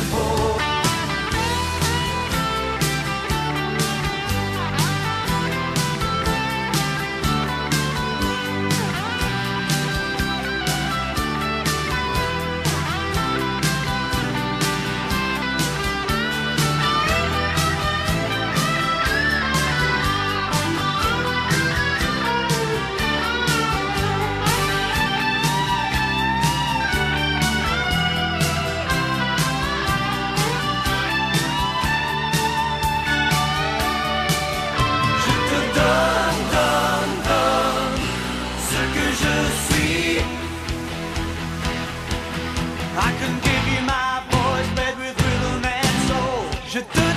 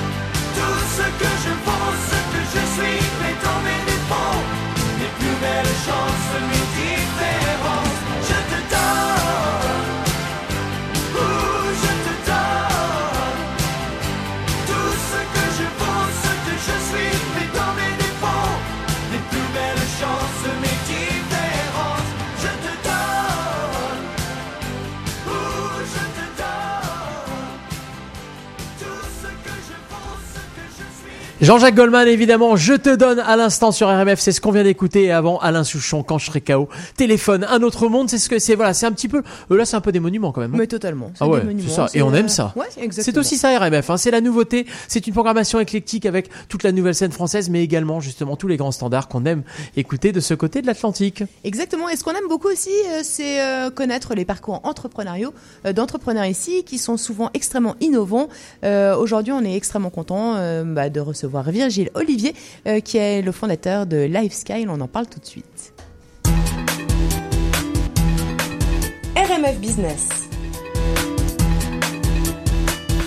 Bonjour Olivier. Bonjour Delphine. Alors, je suis, on est ravis de, bah, de t'avoir sur euh, RMF pour que tu nous racontes un peu ton parcours. Quand est-ce que tu es venu Ça fait pas très longtemps que tu es venu. Non, moi je suis arrivé il y a finalement très récemment, je suis arrivé il y a un petit peu plus d'un an, le 18 août euh, 2018. Ok. Après un, un parcours un peu particulier, parce que j'avais monté la, la compagnie à distance depuis Paris en octobre 2016. Donc ça, c'est possible. Donc ça c'est possible, et c'est euh, une fois qu'on a eu le premier engagement d'un d'un investisseur canadien euh, ici, qui m'a permis d'avoir un permis de travail entrepreneur dans un programme qui venait tout juste de sortir, qui s'appelait le Visa Startup Canada au niveau fédéral. Et euh, très rapidement, euh, j'ai reçu le- la confirmation d'investissement le 3 août. Le 12 août, la confirmation du fédéral comme quoi on avait un permis de travail. Et six jours après, j'étais avec ma femme, mes deux enfants et quatre valises de vêtements à l'aéroport Trudeau pour tout recommencer. Ok, alors justement, alors on va parler de ton activité, mais euh, ton, ton cheminement, comment tu t'es fait aider pour trouver des investisseurs à distance? Alors, on a eu la chance, en fait, ici, quand on a créé la, la société, de, de s'installer à la Maison Notman, qui est un peu le, le petit station F de Montréal, qui est vraiment le lieu historique euh, des, des startups ici, dans lequel finalement on a pu euh, baigner dans un, dans un écosystème à la fois de partenaires, euh, d'investisseurs, qui nous ont beaucoup aidés, surtout moi étant à distance pour toutes les démarches et surtout rencontrer les acteurs de l'écosystème ici pour pouvoir faire à la fois nos premiers clients, mais aussi trouver nos premiers investisseurs. Ok, alors euh, qu'est-ce qui les a convaincus, tes investisseurs, euh, sur LiveScale Est-ce que tu peux nous raconter ce que c'est? Oui, nous on parle beaucoup de, de Livescale en, comme d'une série télé en saison, un épisode. Et on va dire toute la saison 1 de, de Livescale jusqu'au début de cette année. Euh, ce qui a beaucoup plu aux investisseurs, c'était vraiment qu'on a créé de la technologie, qu'on est parti d'une page blanche pour créer notre système de, de live streaming multi-cloud, donc vraiment d'utiliser les infrastructures des Amazon, des Google pour permettre aux, aux marques et aux créateurs d'événements de diffuser des événements live. Et ce qui leur a plu, c'est ça, c'est de créer une technologie un peu unique et de la propriété intellectuelle ici au, au Québec et au Canada. Euh, et voyant tout ce qu'on avait réussi à réaliser, les premiers euh, clients qu'on avait pu signer, c'est ça qui les a enjoints à investir et à croire en nous. Ok, alors euh, concrètement, qu'est-ce que qu'est-ce que tu proposes comme service et ce que les consommateurs, nous là, que- que- comment on peut voir ton bah, ce, ce que tu, ce que tu proposes comme service? Alors en fait, on, on- historiquement, on faisait une plateforme donc de, de live, de live streaming qui permettait de prendre un événement diffus, capturé en live depuis un iPhone ou un plateau de production télé et de le diffuser en simultané sur l'ensemble des réseaux sociaux, des sites web, pour maximiser entre guillemets la diffusion, donc de toucher beaucoup d'audience en simultané. On pourrait même le faire ici potentiellement avec des caméras dans ce, Mais on dans ce trop. beau studio. Et de là, en fait, on, on- à partir de là, on s'est vite rendu compte qu'il y avait un vrai sujet pour nos clients, qui était le sujet de la monétisation. Et puis plutôt que de, de, de faire, on va dire, des, des fonctionnalités qu'on trouvait déjà sur le marché, on est tombé sur quelque chose d'assez euh, incroyable, qui est un énorme phénomène en Asie, qui s'appelle le live shopping. C'est-à-dire que pendant que tu regardes une émission live, tu vas pouvoir interagir par chat ou parfois par des questionnaires avec les gens qui font live. Et surtout, tu vas pouvoir acheter des produits qui sont présentés pendant ce live tout en continuant à regarder la vidéo. Donc on a lancé ça il y a quelques semaines, il y a début juillet. Et là, le premier client avec lequel on est en train de lancer ça euh, ici, c'est L'Oréal Canada. Ok, c'est-à-dire qu'en fait, on, on a, euh, t'as, t'as un événement. Je, je prends un exemple. euh, T'as un événement euh, et tu, tu vas pouvoir acheter les produits, contacter les personnes pour, pour savoir si c'est euh, bien un produit adapté à ta peau ou à ta couleur de cheveux. Je sais pas si vous faites euh, pour L'Oréal, c'est cosmétique. C'est dans cet esprit-là, ouais. Ok. Et, et du coup, ok. Et alors, en, en gros, est-ce que Montréal c'est la bonne place pour le lancement de ce produit? Oui, enfin, nous, ce qui nous a fait choisir Montréal, en fait, il y a, y a quatre grands éléments. Alors déjà, mon associé, euh, Laurent, qui lui est arrivé là il y a, il y a 15 ans à Montréal et qui adore la ville, qui est devenu de- entre-temps citoyen canadien. Donc, à un moment donné, il fallait choisir entre Paris et Montréal. C'était un premier argument. Le deuxième, comme beaucoup de Français, c'est de dire, voilà, on voulait partir avec ma femme et mes enfants à l'étranger et, et Montréal est une ville vraiment super pour, euh, pour les Français parce que c'est à mi-chemin entre l'Europe, euh, la culture nord-américaine. Euh, donc on, voilà, c'est rapidement devenu une, une- une évidence. Et ensuite, à titre professionnel, il y a trois grands éléments finalement. Le premier qui est lié, nous, à notre produit, qui est le fait que Montréal, on trouve énormément de gens qui travaillent dans l'informatique, donc historiquement jeux vidéo et maintenant l'intelligence artificielle, mais aussi beaucoup de gens qui travaillent dans la vidéo, ce qui est assez peu connu, parce que Radio-Canada, depuis 50 ans, fait énormément de recherche et développement et a donné naissance ici à vraiment des champions de la vidéo. Donc du coup, on trouve énormément de profils très qualifiés dans la vidéo, de Canadiens, de Français, de gens du monde entier. Et les deux derniers éléments, un très commun qui est de dire bah, quand tu à Montréal, tu as déjà un pied sur le marché nord-américain, ça devient tout de suite beaucoup plus simple pour faire du business à New York, à Boston euh, et dans le reste du Canada et de l'Amérique. Et aussi, quelque chose qui est assez méconnu, c'est tous les financements publics qu'on peut avoir aujourd'hui quand on lance une start-up au Québec euh, particulièrement, encore plus qu'au Canada, parce que que ce soit avec des dispositifs auprès d'Investissement Québec, auprès du ministère de l'économie et de l'innovation, il y a vraiment des incentives aujourd'hui à, à créer de l'activité économique, de la propriété intellectuelle ici au Québec. Toi, t'en as, t'en as, t'as utilisé ce, ce, ce- cette. euh, Ouais, on est du coup gros consommateurs. dans ma dans ma précédente compagnie en France, on j'utilisais déjà beaucoup les, finissements- les financements T'étais, publics. t'étais où? Moi, j'étais basé à Paris. On faisait Ouais, une, mais- euh, une entreprise qui fournissait en fait des, des plateformes VOD, c'est-à-dire en gros des plateformes comme Netflix aux opérateurs et aux chaînes de télé.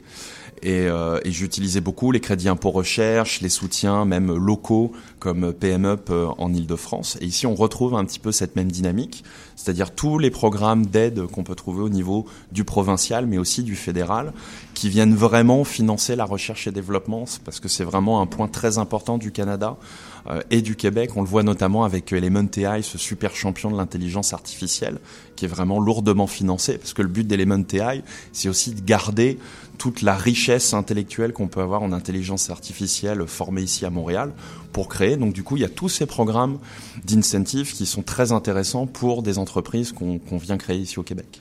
Alors, en parlant d'Amérique du Nord, euh, tu as fait HEC euh, Paris. Donc, Oui. euh, d'abord, est-ce que ça te sert ici? Et est-ce que tu vois forcément des. euh, euh, est-ce que le management est complètement différent Euh, Est-ce que. euh, voilà, est-ce que, est-ce que, les- les- est-ce que tout ce que tu as appris euh, dans, dans, tes, euh, dans ta formation te, te, bah, te, te paraît cohérente ici? Alors, sur, sur les bienfaits de, de, enfin, sur le réseau HEC Paris, oui, il est très très fort, il est très intéressant. Maintenant, moi, je suis très mauvais à l'exploiter, heureusement. Euh, c'est, là-dessus, j'ai des gros progrès à faire. Je lance même un appel. Voilà, ravi de rencontrer mes, mes collègues alumni. Il y a peut-être Ah, des alumni ici, tu sais, il y a peut-être des, des Ah, organisations. Il y, en a plein. Il y en a plein. C'est, c'est une évidence. Après, sur sur le management, c'est euh, c'est pour le coup très différent et très enrichissant parce que oui, tout ce qu'on va apprendre. Moi, j'ai fait un executive MBA, donc vraiment une formation euh, post post professionnelle et tout ce qu'on va apprendre, notamment les nouvelles théories de management qui ont apparu il y a il y a à peu près une dizaine d'années maintenant, sont très intéressants à Montréal parce qu'à Montréal, on est avec des gens qui sont justement et particulièrement les Québécois dans une culture très hybride entre de la culture européenne et de la culture américaine et ça permet en termes de management de créer vraiment des systèmes où on a à la fois un équilibre vie professionnelle et vie, pro- vie privée, mais aussi un, on va dire un engagement, un commitment, comme on dit en bon français, dans l'entreprise et dans ce qu'on fait au sein de l'entreprise, ce qui est très intéressant en fait ici dans les sociétés à Montréal. Tu recrutes ou. euh, On recrute, oui, on recrute de façon continue. On était euh, trois personnes au mois de mai. En ce moment, on est 12. Euh, Ah oui. On sera, je pense, presque 25 l'année prochaine. Là, on va bientôt partir sur euh, sur une nouvelle euh, sur une nouvelle levée de fonds début d'année prochaine. Donc, on, compte, on embauche de façon permanente, mais on embauche aussi beaucoup de gens maintenant qu'on fait venir de l'étranger. Parce que c'est quand même le marché du travail est très difficile à Montréal. Il y a beaucoup de compétition entre les entreprises qui recrutent énormément. Et là, on a commencé à recruter des premiers profils à l'étranger. Euh, et là aussi, on trouve au sein de Montréal des structures comme Montréal International qui permettent justement aux entrepreneurs ben, d'aider à trouver les bonnes pratiques pour recruter, parce que ça reste des process qui, sur le papier, sont compliqués. Mais aujourd'hui, il y a des façons finalement assez rapides de faire venir des gens. Par exemple, la prochaine employée qu'on embauche, là, qui va arriver d'ici euh, quelques jours à quelques semaines, vient de Hong Kong, parce qu'elle a que ça soit dans son parcours, dans sa connaissance, des, euh, des vrais atouts à apporter à la fois à notre entreprise, mais aussi au niveau du, provincial et du fédéral. Ok, écoute, euh, donc c'est une. euh, Qu'est-ce qu'on peut te souhaiter Qu'est-ce que tu, vas avoir effectivement une, nouvelle levée de fonds? Ça fait un peu peur la levée de fonds. Enfin, ça fait un peu peur. Non, ça fait c'est bien. Mais je veux dire, est-ce que ouais, qu'est- qu'est-ce que ça implique de nouveau dans une dans une société La levée de fonds, c'est fondamental et c'est très compliqué parce que surtout quand on est euh, quand on est l'équipe dirigeante et en particulier et moi le, le CEO, c'est que ça prend énormément de temps et ça revient à finalement avoir deux euh, deux processus commerciaux, un processus ben pour convaincre nos clients et Généralement, c'est le plus facile parce que quand on a un bon produit, les clients euh, finalement on board, comme on dit, assez rapidement. Mhm. Après, les investisseurs, c'est tout un autre monde parce que non seulement il faut trouver les bons investisseurs qui vont être sensibles à ce qu'on fait, qui vont être sensibles à la vision et à la mission qu'on peut avoir, mais en plus il faut généralement avoir un attelage d'investisseurs, donc plusieurs investisseurs qui se, sont tous alignés sur les objectifs de l'entreprise, sur les 12 à 18 mois, prochains mois de façon évidente, mais même sur la vision au global. Donc c'est un process qui est très très long. Nous, moi pour la première levée de fonds, c'est un processus, je me suis dit, ah, en 3 6 mois ça va être fait, ça m'a pris 18 mois. Ok. Ah oui, c'est pas du tout le.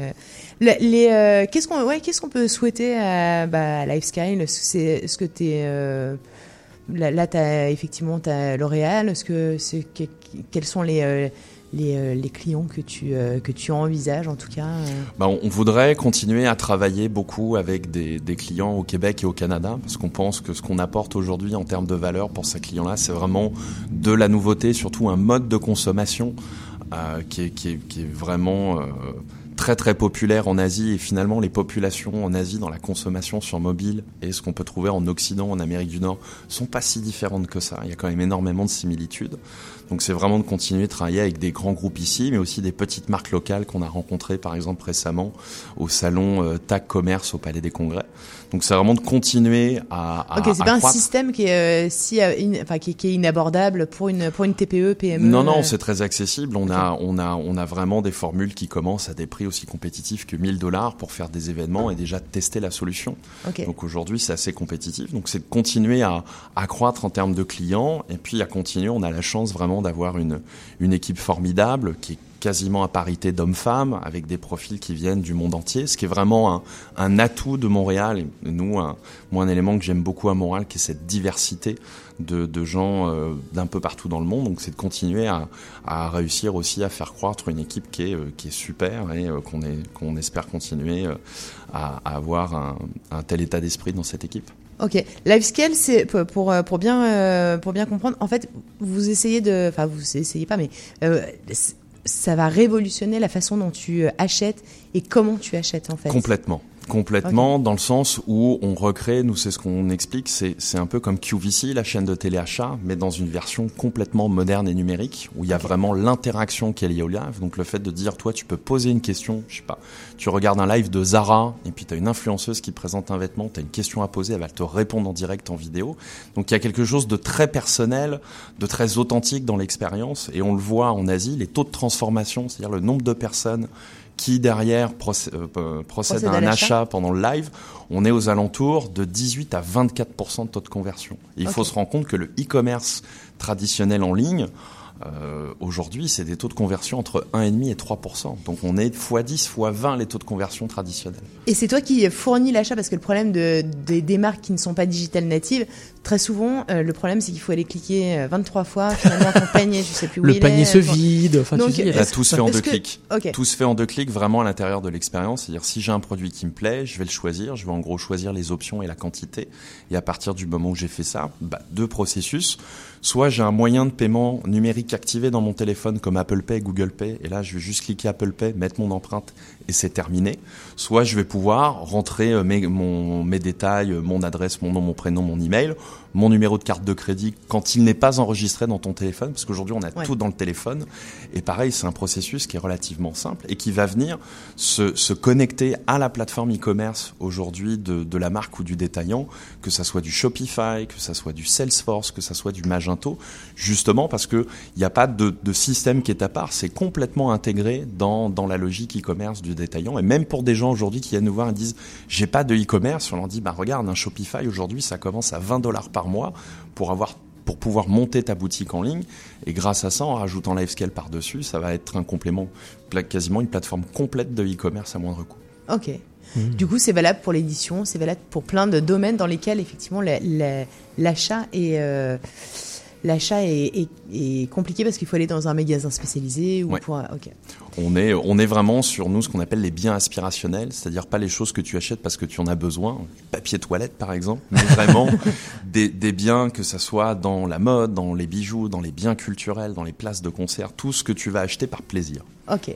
Eh ben écoute, merci beaucoup. Je sais pas qu'est- qu'est-ce qu'on peut te souhaiter. euh, Euh, que l'hiver n'arrive pas trop vite. Ok, alors ça, bon bah ça, il va arriver inévitablement, hein, mais tu vas voir, c'est très sympa. Euh, c'est très très sympa. Écoute, merci beaucoup Virgile. Merci, Euh, bah, pour plus d'informations, euh, peut-être tu t'as dit que tu recrutais beaucoup. Peut-être que pour plus d'informations, on peut aller voir euh, le site internet. euh, C'est ça, sur, sur notre site internet et sur nos réseaux sociaux. ouais. Ok. Et vous pouvez également nous contacter. Ok. Nous, on- on fait le relais. L-I-V-E-S-C-A-L-E. Euh, merci beaucoup Virgile. Merci beaucoup, à bientôt. C'était RMF Business. Bon, bah voilà. Ouais, Euh, encore encore un, un intervenant absolument euh, totalement passionnant, un nouveau presque un nouveau métier, j'ai envie de dire, Bah, hein, presque, quelque chose de, de très moderne Ouais. et c'était vraiment Un voilà, vraiment intéressant. Et c'est ça RMF Business toutes les semaines, on reçoit une personne qui fait euh, qui participe au monde économique, au monde des affaires dans le Grand Montréal euh, et c'est vraiment euh, c'est vraiment enrichissant de découvrir un petit peu de tout, tout ce qui se passe dans la métropole. Euh, vous parliez un peu d'hiver, moi j'ai envie de vous faire un petit point météo parce que l'action de grâce c'est ce week-end. Nous avons une fin de semaine de trois jours et la bonne nouvelle, j'ai que des bonnes nouvelles puisqu'en fait il va faire un temps a priori radieux pour demain, pour les- dimanche. Le plein été des Indiens. Exactement, c'est euh, exactement. On devrait avoir la même journée qu'aujourd'hui, c'est-à-dire des entre 17 et 16 degrés euh, l'après-midi, euh, et donc avec un grand soleil euh, pour les trois jours. Donc bah c'est top, j'ai envie de dire. Hein, ça va être parfait. Mais totalement. Ah. Euh, tout de suite, eh bien, je ne sais On pas part s'il en fait Alsace. beau. Ouais, je ne sais pas s'il fait beau là-bas, mais en tout On cas, euh, peut-être et sûrement, en tout cas. Et pourquoi en Il y a Alsace énormément d'Alsaciens ici, bah, parce que c'est notre région qu'on a décidé Ouais, euh, de mettre à l'honneur aujourd'hui. Chaque euh, semaine, on met euh, une région à l'honneur. Aujourd'hui, c'est l'Alsace, c'est Cookie Dingler et ses femmes libérées. Vous êtes de l'Alsace, Champagne, Ardennes, Lorraine RMF vous accompagne à Montréal.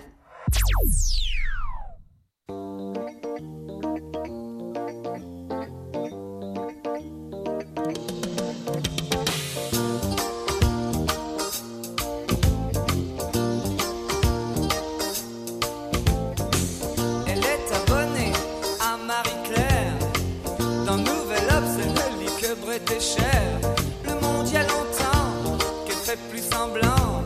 Elle achète match en cachette, c'est bien plus marrant. Ne la laisse pas tomber, elle est si fragile. Être une femme libérée,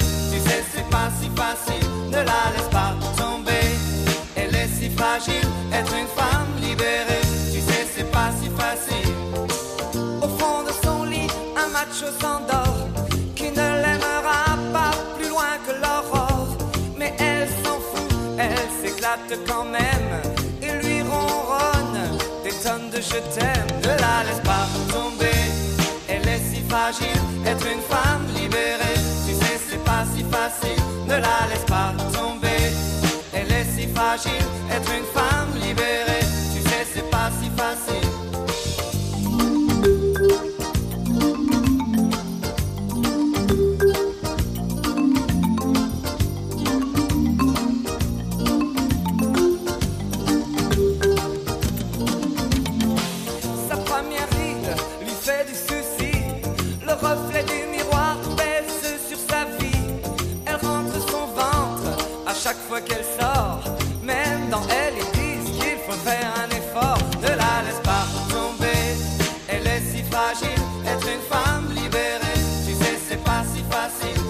la laisse pas tomber.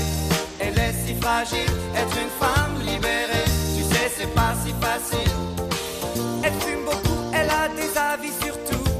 Elle aime raconter qu'elle s'est changé une roue. Elle avoue son âge, celui de ses enfants. Écoute même un petit joint de temps en temps. Ne la laisse pas tomber, elle est si fragile. Être une femme libérée, tu sais, c'est pas si facile. Ne la laisse pas tomber, Être une femme libérée, tu sais, c'est pas si facile. Ne la laisse pas tomber. Elle est si fragile, être une femme libérée. Tu sais, c'est pas si facile, ne la laisse pas tomber.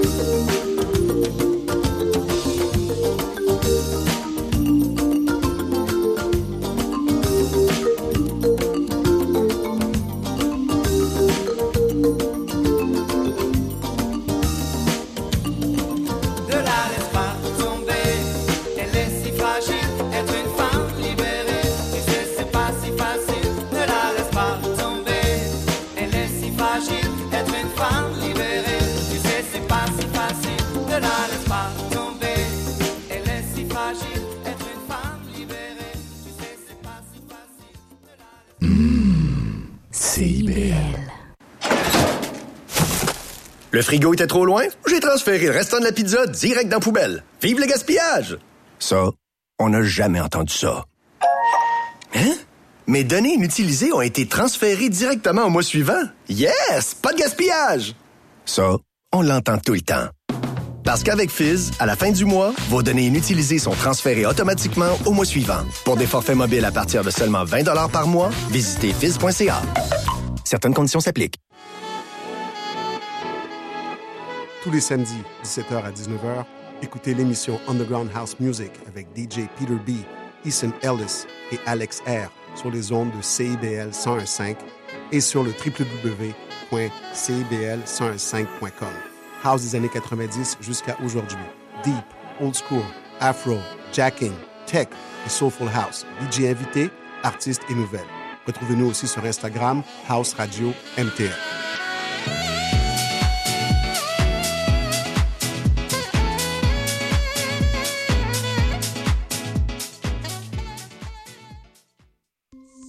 CIBL. Urbaine. Urbaine. Partout. Partout. Partout. Dans la cité. Montréal. 101.5. Cookie Dingler, femme libérée à l'instant, c'était donc le groupe Cookie Dingler avec euh, ben, un de ses membres, Christian Dingler, qui effectivement est d'origine alsacienne. Exactement. Euh, et puis, alors, il y en a qui ne sont pas du tout alsaciens, on va en Non, parler. mais d'ailleurs, on va- on va en parler, hein. Exactement, on va en parler. C'est Caravan Palace. Et Caravan Palace, eh bien, on a eu euh, beaucoup de chance pas de les avoir en entrevue. Euh, on écoute ça tout de suite. Oui, ils étaient en fait en concert à Montréal Ouais, au MTLUS, c'était lundi dernier. Caravan Palace, c'est un carton énorme. C'est un groupe français, euh, assez parisien, presque totalement parisien, mais pas que quand même. Euh, et puis, bah, ils cartonnent dans le monde entier. Ils font des Ouais. tournées au Japon, etc. Vous vous allez en parler dans l'entrevue. Alors, on écoute ça. RMF. Bonjour, on est vraiment ravis de vous avoir sur RMF. Alors, Caravan Palace, je trouve que c'est geek. Euh, on va parler donc chiffre geek. Vous avez plus de 2 millions de vidéos euh, uploadées sur euh, TikTok, euh, qui est quand même l'application la plus téléchargée au monde. Vous avez 1,5 million d'auditeurs mensuels sur Spotify, plus de 200 millions de vues sur euh, votre clip Lone Digger. Vous avez euh, même reçu un Golden Button de la part de, de YouTube, ce qui est quand même pas rien parce que vous n'êtes pas nombreux dans les artistes français à l'avoir.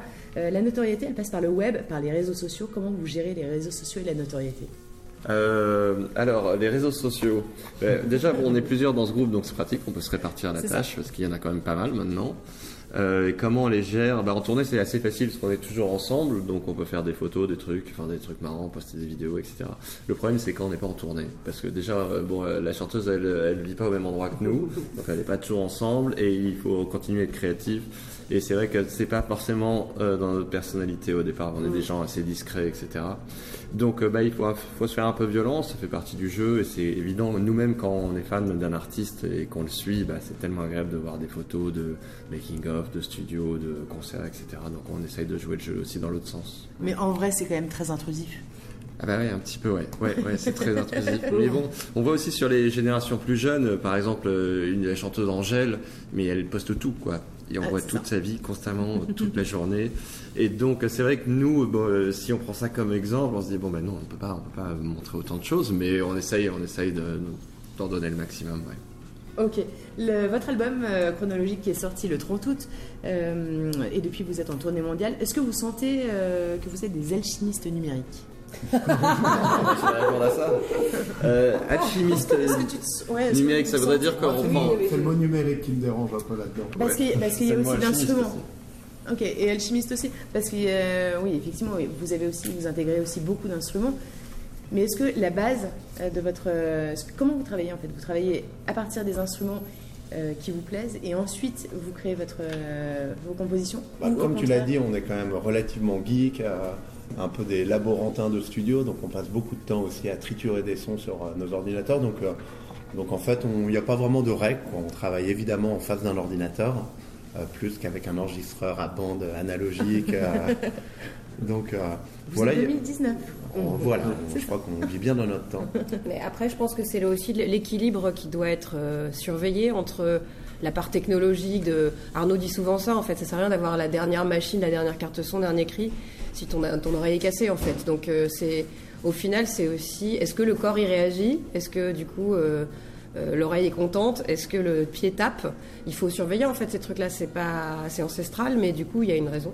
Et est-ce que vos messages sont bien passés en fait? Parce Ouais, que- bien que- sûr. Et est-ce que vous avez des l'énergie Bah, c'est pas un message en termes de sens, mais par contre en termes de type d'énergie, je pense, c'est euh, il y a une, une vraie, un vrai goût pour le partage, euh, pour aussi de pas, le fait de pas de, de travailler sérieusement, mais de pas se prendre au sérieux ensuite euh, par rapport à ce qu'on propose. C'est-à-dire, euh, on pense pas non plus euh, être les plus forts du monde. euh. par contre, on se donne du mal pour faire de notre mieux, et euh, ensuite, on a vraiment très envie de le partager. Et on prend plaisir à le faire ensemble, et euh, voilà. Donc c'est assez humain finalement comme aventure aussi, et, euh, et joyeux. Ok, mais c'est- ça se ressent. Je pense. Vous êtes français, vous êtes parisien, plus précisément, enfin de la banlieue parisienne. Euh, nous, nous tous, sauf Ouais, alors Zoé. c'est des vrais Parisiens, pas banlieue du tout. hein. Ok. Et, et moi, je suis la provinciale. Ok. De, Pour l'équilibre. Moi, j'habite euh, en région centre, près de Tours. D'accord. Dans une commune qu'on appelle, qui s'appelle Saint-Pierre-des-Corps. mais, alors vous êtes parisien, mais enfin, c'est donc ça, toi, mais mais. euh, mais j'y ai vécu, hein, je, travaille avec eux là-bas. Mais euh, Ok. Mais, mais précisément, votre musique, elle est totalement internationale, euh, particulièrement en tout cas sans nationalité et tout à fait universelle. Est-ce que vous pensez que la musique est universelle? En voyant là, en- dans votre tournée, est-ce que vous vous rendez compte à quel point la musique peut être euh, Ah bah exportée Bon, oui, complètement, oui. Il n'y a qu'à voir tous ces artistes qui tournent dans le monde entier. euh. Et puis même euh, avant, enfin moi je me rappelle avoir écouté énormément d'artistes du monde entier euh, euh, depuis toujours quoi. C'est des Adama Dramé, euh, des mecs qui jouent du djembé, c'est hyper loin de nous, des Sheila Chandra qui chantent des, des trucs de sitar à la voix. Enfin je sais pas, on a tous écouté des artistes, des chants bulgares, euh, des- et ça nous touche quoi. Ça nous fait les poils comme on dit. Donc, euh, ouais, carrément, euh, c'est ce qui est beau, en fait, dans le fait de faire de la musique. C'est sûr. Dernière petite question, est-ce que vous avez euh, le temps de profiter des villes que vous traversez? J'ai souvent vu hein, que vous aviez pris le temps de manger une fondue en Haute-Savoie, mais euh, est-ce que vous profitez un peu, en tout cas, est-ce que vous allez profiter de Montréal? On en a un peu profité. euh, malheureusement, on repart dès ce soir, mais on est arrivé hier soir, donc on en a profité un petit peu dès hier soir. Ce matin, on a tous, euh, on s'est promené un petit peu dans le quartier. Après, bon, bah non, on va pas la visiter en profondeur. On n'a pas le temps pour ça quand on est en tournée. Ok, c'est un peu regrettable ou euh, ça fait partie du... euh, Bah, en fait, on est ici pour travailler, hein, on n'est pas en vacances. Après, ce qui est bien avec la tournée, c'est que tu repères un peu les endroits qui te plaisent, et puis, ah tiens, bah, celui-là, je vais revenir en vacances. Euh, C'est du repérage, dit du c'est du repérage. Mais ouais. euh, non, mais c'est aussi le fait de venir plusieurs fois. euh, là, c'est la septième fois, on se disait. euh, du coup, euh, à force, en effet, on peut cibler. Parce que la clé, c'est aussi de se dire, je fais quoi Qu'est-ce qu'on Le fait temps de la prise de décision compte quand on n'a qu'une journée. Donc des fois, on a une idée un peu à l'avance. On se prépare, on se dit. ah Et bah, là, vous demain, aviez quoi comme idée Alors, elle c'est un peu nul, mais je crois que les gars veulent acheter une caméra pour euh, la scène. Ok. ça va être assez nul du coup. C'est typique. C'est oui, typique montréalais. Ouais, voilà. non, mais il faudrait quand même qu'on aille manger une poutine après le concert. Ouais, alors si, grand regret, moi je, je- on s'est dit avec Arnaud qu'on aurait dû aller au musée d'art contemporain. D'habitude on n'y est jamais en journée, donc euh, et là on aurait pu, mais on n'y a pas pensé du coup. C'est en passant devant aujourd'hui, on s'est dit ah mince, évidemment, il y a des interviews, donc on peut pas. C'est moche. C'est à cause des interviews en fait. Ok, alors du coup, on se laisse et puis aller au musée. Ouais, on y va ensemble. Salut. Ok, merci beaucoup. Salut et bon concert. Merci. RMF. Bonjour à tous, c'est Zoé de Caravan Palace pour RMF.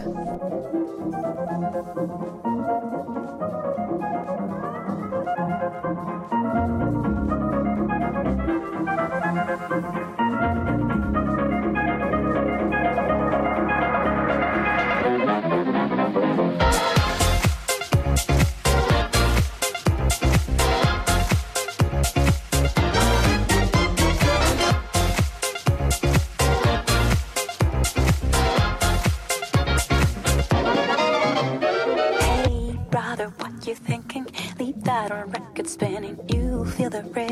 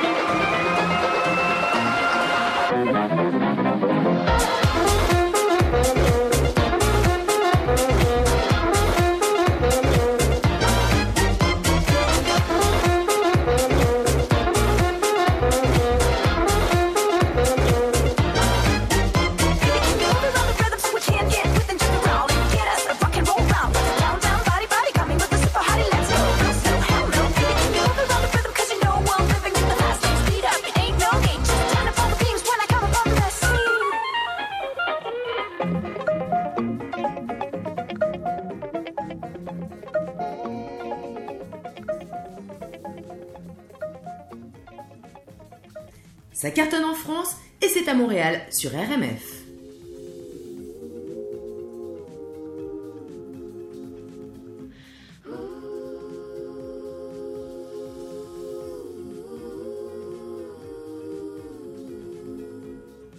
J'ai commencé par Instagram, c'était cool, j'avais un très bon programme. Petit concert dans des bars vides, ma babysitter la première à me suivre.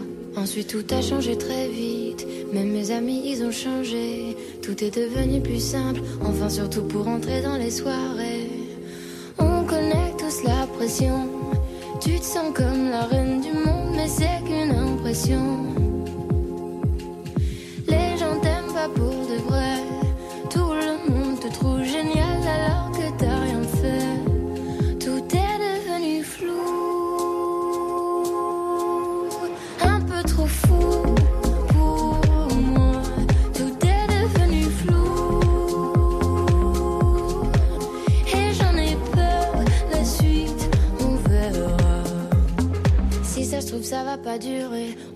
seulement quelques mois.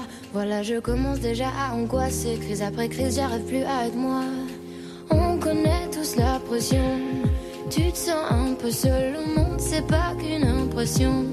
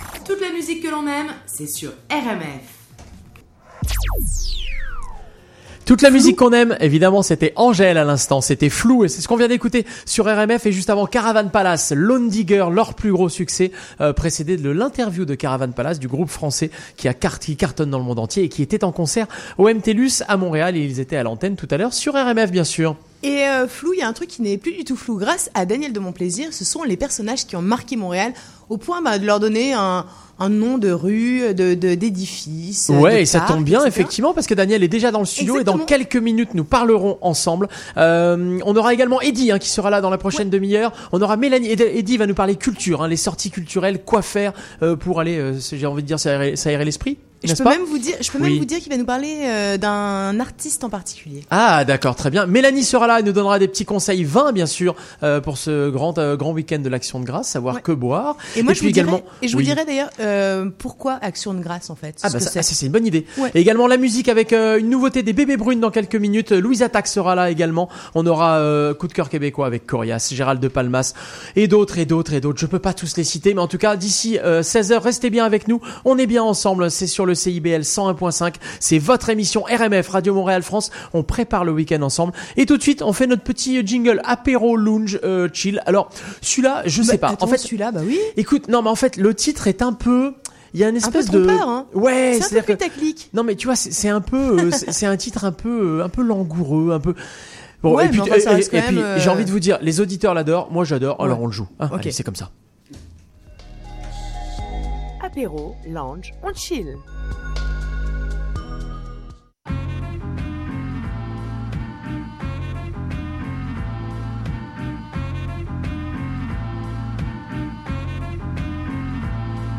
A débuté un matin quand à 10h10 Je fus tiré du lit par l'emmerdeur de service. Mon voisin du dessus en bon fan d'Elvis. Passe ces week-ends à foutre à fond des lives de Memphis. Le pire c'est que je n'ai quasiment pas d'or Mais de la nuit. Sache qu'hier au soir je suis sorti mec Jusqu'à 6h du mat. Tu peux comprendre ça, ça ne me fait pas plus de 4 heures de sommeil exact. Je vais encore passer la journée la tête dans les vapes en plus J'ai des rendez-vous importants, des interviews. Ça risque d'être chaud, je suis de mauvaise humeur, je l'avoue Mais j'assume, je contrôle d'ailleurs Je suis déjà au volant de ma caisse direction les abaisse Oh, j'ai rendez-vous avec l'homme que l'on nomme Joey Star Mais j'ai pas fait 500 mètres Que les keufs m'arrêtent et me prient de me mettre sur le côté Afin de me soumettre à un contrôle d'identité Simple formalité. Quand on a ses papiers Mais voilà là, je les avais pas sur moi. J'ai donc été invité au commissariat où là ils m'ont mis la fièvre, la fièvre. Pendant, pendant des heures, mais ils m'ont mis la fièvre. Pendant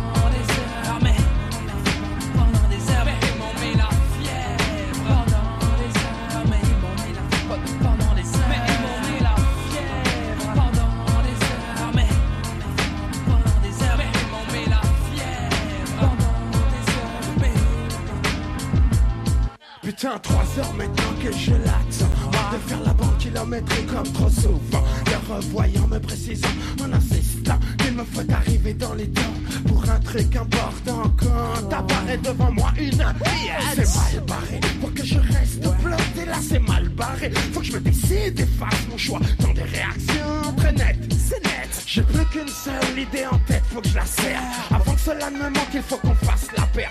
Mais il faut que je tempère mon excitation. Regarde, j'ai déjà la fièvre à la vue de ce canon. Donc ce zéplos trop là. non, non, non, non, laissez-moi encore un peu de temps, c'est pas le bon moment Je sais, j'ai pas la journée, mais je peux prendre tout mon temps. Tant il lui plaît que je lui fasse du rentre dedans. Cette forme qui s'endule, moi ça gêne Tant pis pour Colchette, j'en lâche pas, non j'enchaîne. Comme se le doit leur fèvre. Jamais, jamais d'un coup de lièvre. Alors, pendant des heures. Mais elle m'a mis la fièvre. Pendant des heures, mais elle m'a mis la fièvre. Pendant des heures, mais elle m'a mis la fièvre. Pendant des heures, mais elle m'a mis la fièvre. Pendant des heures, mais elle m'a mis la fièvre mais elle m'a mis la fièvre pendant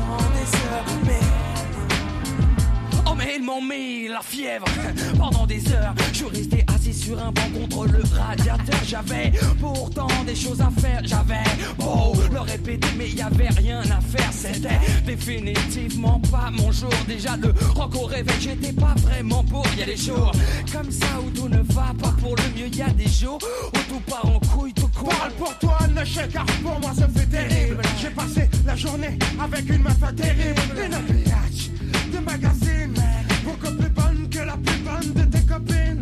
Donc, je te laisse imaginer la suite. Je te fais pas de dessin, ça risque d'être censuré dans le clip, mais bon. Il n'y a pas de répit, pas de trêve pendant des heures et des heures. Je lui ai mis la fièvre.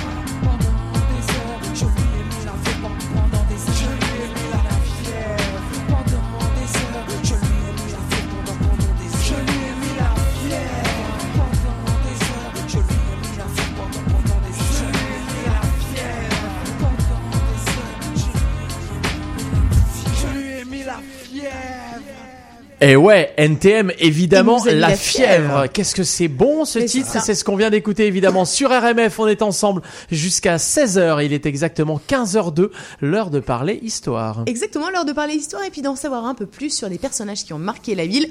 On n'a évidemment euh, pas eu de cours euh, particulièrement euh, sur les sur les personnages historiques qui ont marqué Montréal.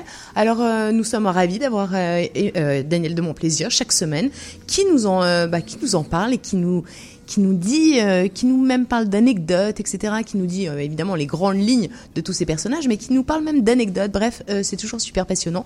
On écoute Daniel tout de suite. Nom des rues de Montréal par notre historien Daniel de Montplaisir.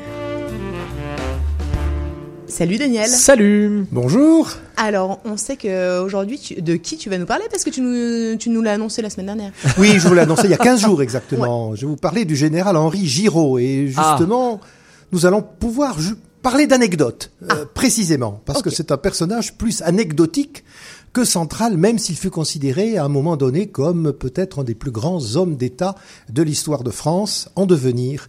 Mais c'est un héros complètement raté, général Giraud. Et donc généralement, je, voilà, je, je vous parle de grandes réussites, de, de gens qui ont fait des choses formidables. Lui, c'est l'anti-héros total. C'est la panne intégrale. Pourquoi d'ailleurs a-t-il une rue de Montréal à Montréal? Alors là, je n'ai pas compris. Il y a une rue qui s'appelle rue du général Giraud. Oui. Elle est dans le quartier de Val-Royal, au sud du parc de Louisbourg, plutôt vers le nord de l'île, pas loin de la, de la rivière des Prairies. Et elle a été percée en 1955. La seule explication que donnent les archives de la ville, c'est que le général Giraud est venu à Montréal. Mais c'est probablement pas en 1955, vu qu'il était mort en 1949. Mais ça, c'était- c'était un gros problème. oui, voilà, Ouais. exactement. Ouais. Alors, c'est un mystère, cette rue du Général Giraud. Et vous allez voir pourquoi c'est un mystère. Parce que, bon, cet homme-là, il est né en 1879 dans une petite bourgeoisie parisienne. Il est un, un élève assez brillant. Il fait des études pour devenir euh, officier, euh, grand lycée de Paris, Saint-Cyr, école de guerre. Il euh, monte assez vite dans la hiérarchie militaire. En 1914, il est, je crois, colonel ou peut-être pas encore, mais peu importe. En tout cas, il est assez courageux. Il se, il se fait blesser d'ailleurs à la guerre de 14. Il est fait prisonnier. Il a réussi à s'évader. Il reprend le combat. Pendant l'entre-deux-guerres, il progresse encore. En 1936, il devient général d'armée, qui est le grade le plus élevé Eh ben dans, voilà, l'armée française. Donc pour le moment, ça se passe plus trop bien. Et alors là, à partir de là, le général Giraud ne cesse d'accumuler les bévues et les gaffes. Euh, D'abord, euh, il s'oppose à l'idée de l'armée blindée. Euh, qui effectivement, en s'opposant à l'armée blindée, va assurer cette défaite magistrale de la France en 1940. Deuxièmement, il est favorable à la guerre pour sauver la Pologne. Or, quand la France fait la guerre à l'Allemagne, déjà la Pologne n'existe plus, ce qui est quand même un petit peu bizarre. Et puis alors là, ça devient complètement ridicule. En 1940, il est le chef de la troisième armée française ou la septième, je ne sais plus, parce qu'elle change de nom sans arrêt tellement l'avancée allemande est rapide. Alors on refait sans arrêt le, le- le- le plan euh, de défense français. Et euh, donc il change d'armée, il est nommé à la tête d'une armée qui est censée être dans les Ardennes, et quand il arrive dans les Ardennes, eh bien il ne trouve pas son armée. Ok. L'armée a été complètement dispersée par les blindés allemands, elle n'existe plus, elle est, en, elle est en déroute, alors ils trouvent pas son armée. Mais ils s'affolent pas, avec son état-major, ils réquisitionnent un château, ils font piller la cave, euh, ils se prennent un bon repas, euh, entre officiers en pleine défaite. Quelqu'un Oui. frappe à la porte, toc toc, c'est un officier de la Wehrmacht, général Giraud, vous êtes prisonnier. Et donc le général Giraud, euh, qui, n'a- qui avait perdu son armée, qui bambochait euh, sans s'occuper vraiment de ce que faisait l'ennemi, euh, se retrouve dans une forteresse en Silésie. Donc bon, évidemment, euh, c'est un peu pathétique, c'est même ridicule, un général d'armée qui se retrouve dans cette situation-là. Mais alors il arrive à s'évader. Alors ce- cette évasion est un peu un mystère parce qu'il accroche des draps pour descendre un pic de 40 mètres, euh, euh, il rase sa moustache, il traverse toute l'Allemagne à pied, bon, admettons. Il arrive en Suisse. Et de Suisse, il passe en France en zone libre, puisque l'armée allemande, à ce moment-là, n'occupait que la moitié nord de la France. Il sympathise plutôt avec le maréchal Pétain et le gouvernement de Vichy. Euh, il essaie de, il entre en contact avec les services secrets britanniques. C'est un homme qui aime bien les intrigues, la diplomatie secrète, les ombres dans les couloirs, les cachotteries. Pendant longtemps, en France, on a cru que c'était ça, faire de la grande politique. Hein, les, les, les, les, les- les petites affaires dans les caves. Alors lui, pour ça, il excelle. Bon. Euh, lorsque les Alliés débarquent fin 1942 en Afrique du Nord, le général euh, Giraud va en Afrique du Nord et a une chance extraordinaire. Roosevelt, le président des États-Unis, rêve de se débarrasser du général de Gaulle qu'il trouve trop indépendant. Et donc il voudrait remplacer euh, le chef de la France libre par un autre militaire et dit le général Giraud c'est un pion parfait pour euh, Roosevelt. Donc Roosevelt organise euh, le gouvernement américain, l'ambassadeur américain, tout ce qu'ils peuvent pour faire valoir le général Giraud contre le général de Gaulle. Et un jour, il se passe, voilà l'anecdote, un déjeuner absolument extraordinaire où Murphy, l'ambassadeur de Roosevelt à Alger, organise un repas où il y a le général Giraud, il y a le général de Gaulle. Le général de Gaulle est plutôt en bout de table et on fait raconter pour la centième fois au général Giraud son héroïque évasion. Et alors, le général Giraud, il avait plusieurs défauts, mais il en avait notamment deux. Il était bête et il était vaniteux. Et donc, il prend énormément de plaisir, une fois encore, à raconter son évasion. Et à fur et à mesure qu'il raconte, que le, on s'extasie autour de lui, on voit le général de Gaulle qui plonge la tête dans son assiette et on se dit cette fois-ci, il est fichu. Enfin, Giraud termine son long exposé sur son évasion héroïque. Il a droit quasiment à une ovation debout. Un silence se fait, tout le monde regarde le général de Gaulle que l'on pense totalement humilié, et c'est là que de Gaulle euh, fait la démonstration de son génie, relève la tête, regarde Giraud et lui dit Eh bien, général Giraud, si vous nous racontiez maintenant comment vous avez été fait prisonnier. Ok. Et, et voilà, et voilà. La répartie qui en quelques secondes change presque le cours de l'histoire de France. Parce qu'évidemment, Giraud ne trouve rien à redire. Les, les rieurs sont passés du côté de De Gaulle, comme on dit vulgairement, les, les, les puces ont changé de chien. Et, et à ce moment-là, c'est- c'est c'est la descente de Giraud. Roosevelt lui-même se rend compte que ce type est trop bête pour lui servir de, de, de pion, et Giraud ne cesse de décliner, de décliner, de décliner, jusqu'à se faire complètement éliminer par le général de Gaulle, pas éliminé physiquement, puisque le, après la libération, la République est assez bon enfant, la République française. D'ailleurs, elle aime beaucoup les militaires vaincus, les Joffre, les MacMahon, les Trochu. En général, on les couvre d'honneur après leur défaite. Et donc, c'est le cas de, Giraud, qui devient quand même vice-président du Conseil supérieur de la guerre, un organisme qui ne sert absolument à rien, mais qui fait quand même bien sur une carte de visite. Et puis, le pauvre, bah, il est atteint de je ne sais quelle maladie, et il meurt en 1949 peut-être sans savoir qu'il a une rue à Montréal. Donc, euh, Madame le maire de Montréal, vous qui cherchez souvent des noms de rues à débaptiser pour les remplacer par des noms plus honorables, là, vous avez un vivier avec le général Giraud, dont on peut dire que cet homme, c'était un sans faute dans l'erreur. Merci Daniel. C'était Les noms des rues de Montréal par Daniel de Mon Plaisir. Mais d'autant qu'en Mais- plus, il n'a absolument aucun rapport avec le Canada. Euh, apparemment, il n'a aucun rapport avec le Canada. Je ne sais pas pourquoi. Ah, c'est exceptionnel. J'ai cherché, je n'ai pas trouvé. Ok. Personnage Je propose donc qu'on la débaptise. Je pense en plus que tu as dû sacrément bien chercher parce que je rappelle que tu vas que ton livre sur l'histoire du Canada va pas tarder à sortir.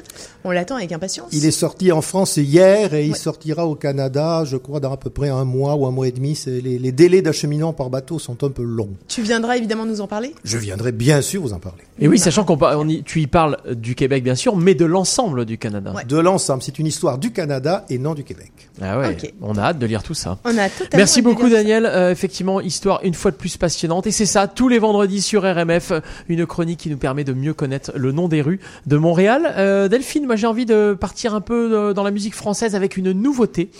Nouveauté d'un groupe qu'on adore. C'est un groupe, moi quand je cite ce groupe, je dis tiens, il vient de sortir, c'est un petit groupe jeune.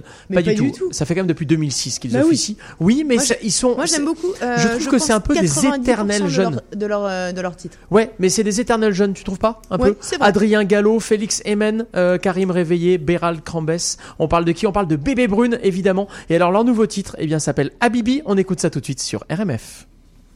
RMF, la radio des nouveautés.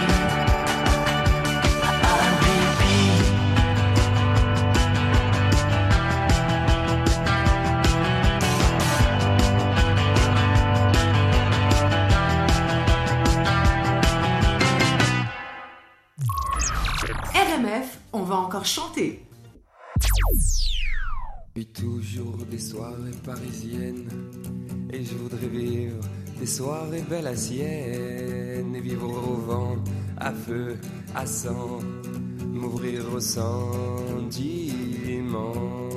Commencer par voir si l'amour bat son plein Et si Lucien, il a perdu son chagrin Je voudrais t'emmener au-dessus d'un volcan. Brûler mes os, faire transpirer mes sentiments. Et je vis toujours des soirées parisiennes brésiliennes Et t'emmener au saluer bas, chanter des chansons. Chanter tout bas notre amour pour les quatre saisons. Commencer par voir si c'est pour aujourd'hui Ou bien tout ça si c'est pas compris. Je voudrais bénéficier de ton absence. Je voudrais savoir pour ce soir. Et je vis toujours des soirées parisiennes. Et je voudrais brésiliennes Mais moi je vis toujours des soirées parisiennes. Et je voudrais vivre des soirées belles à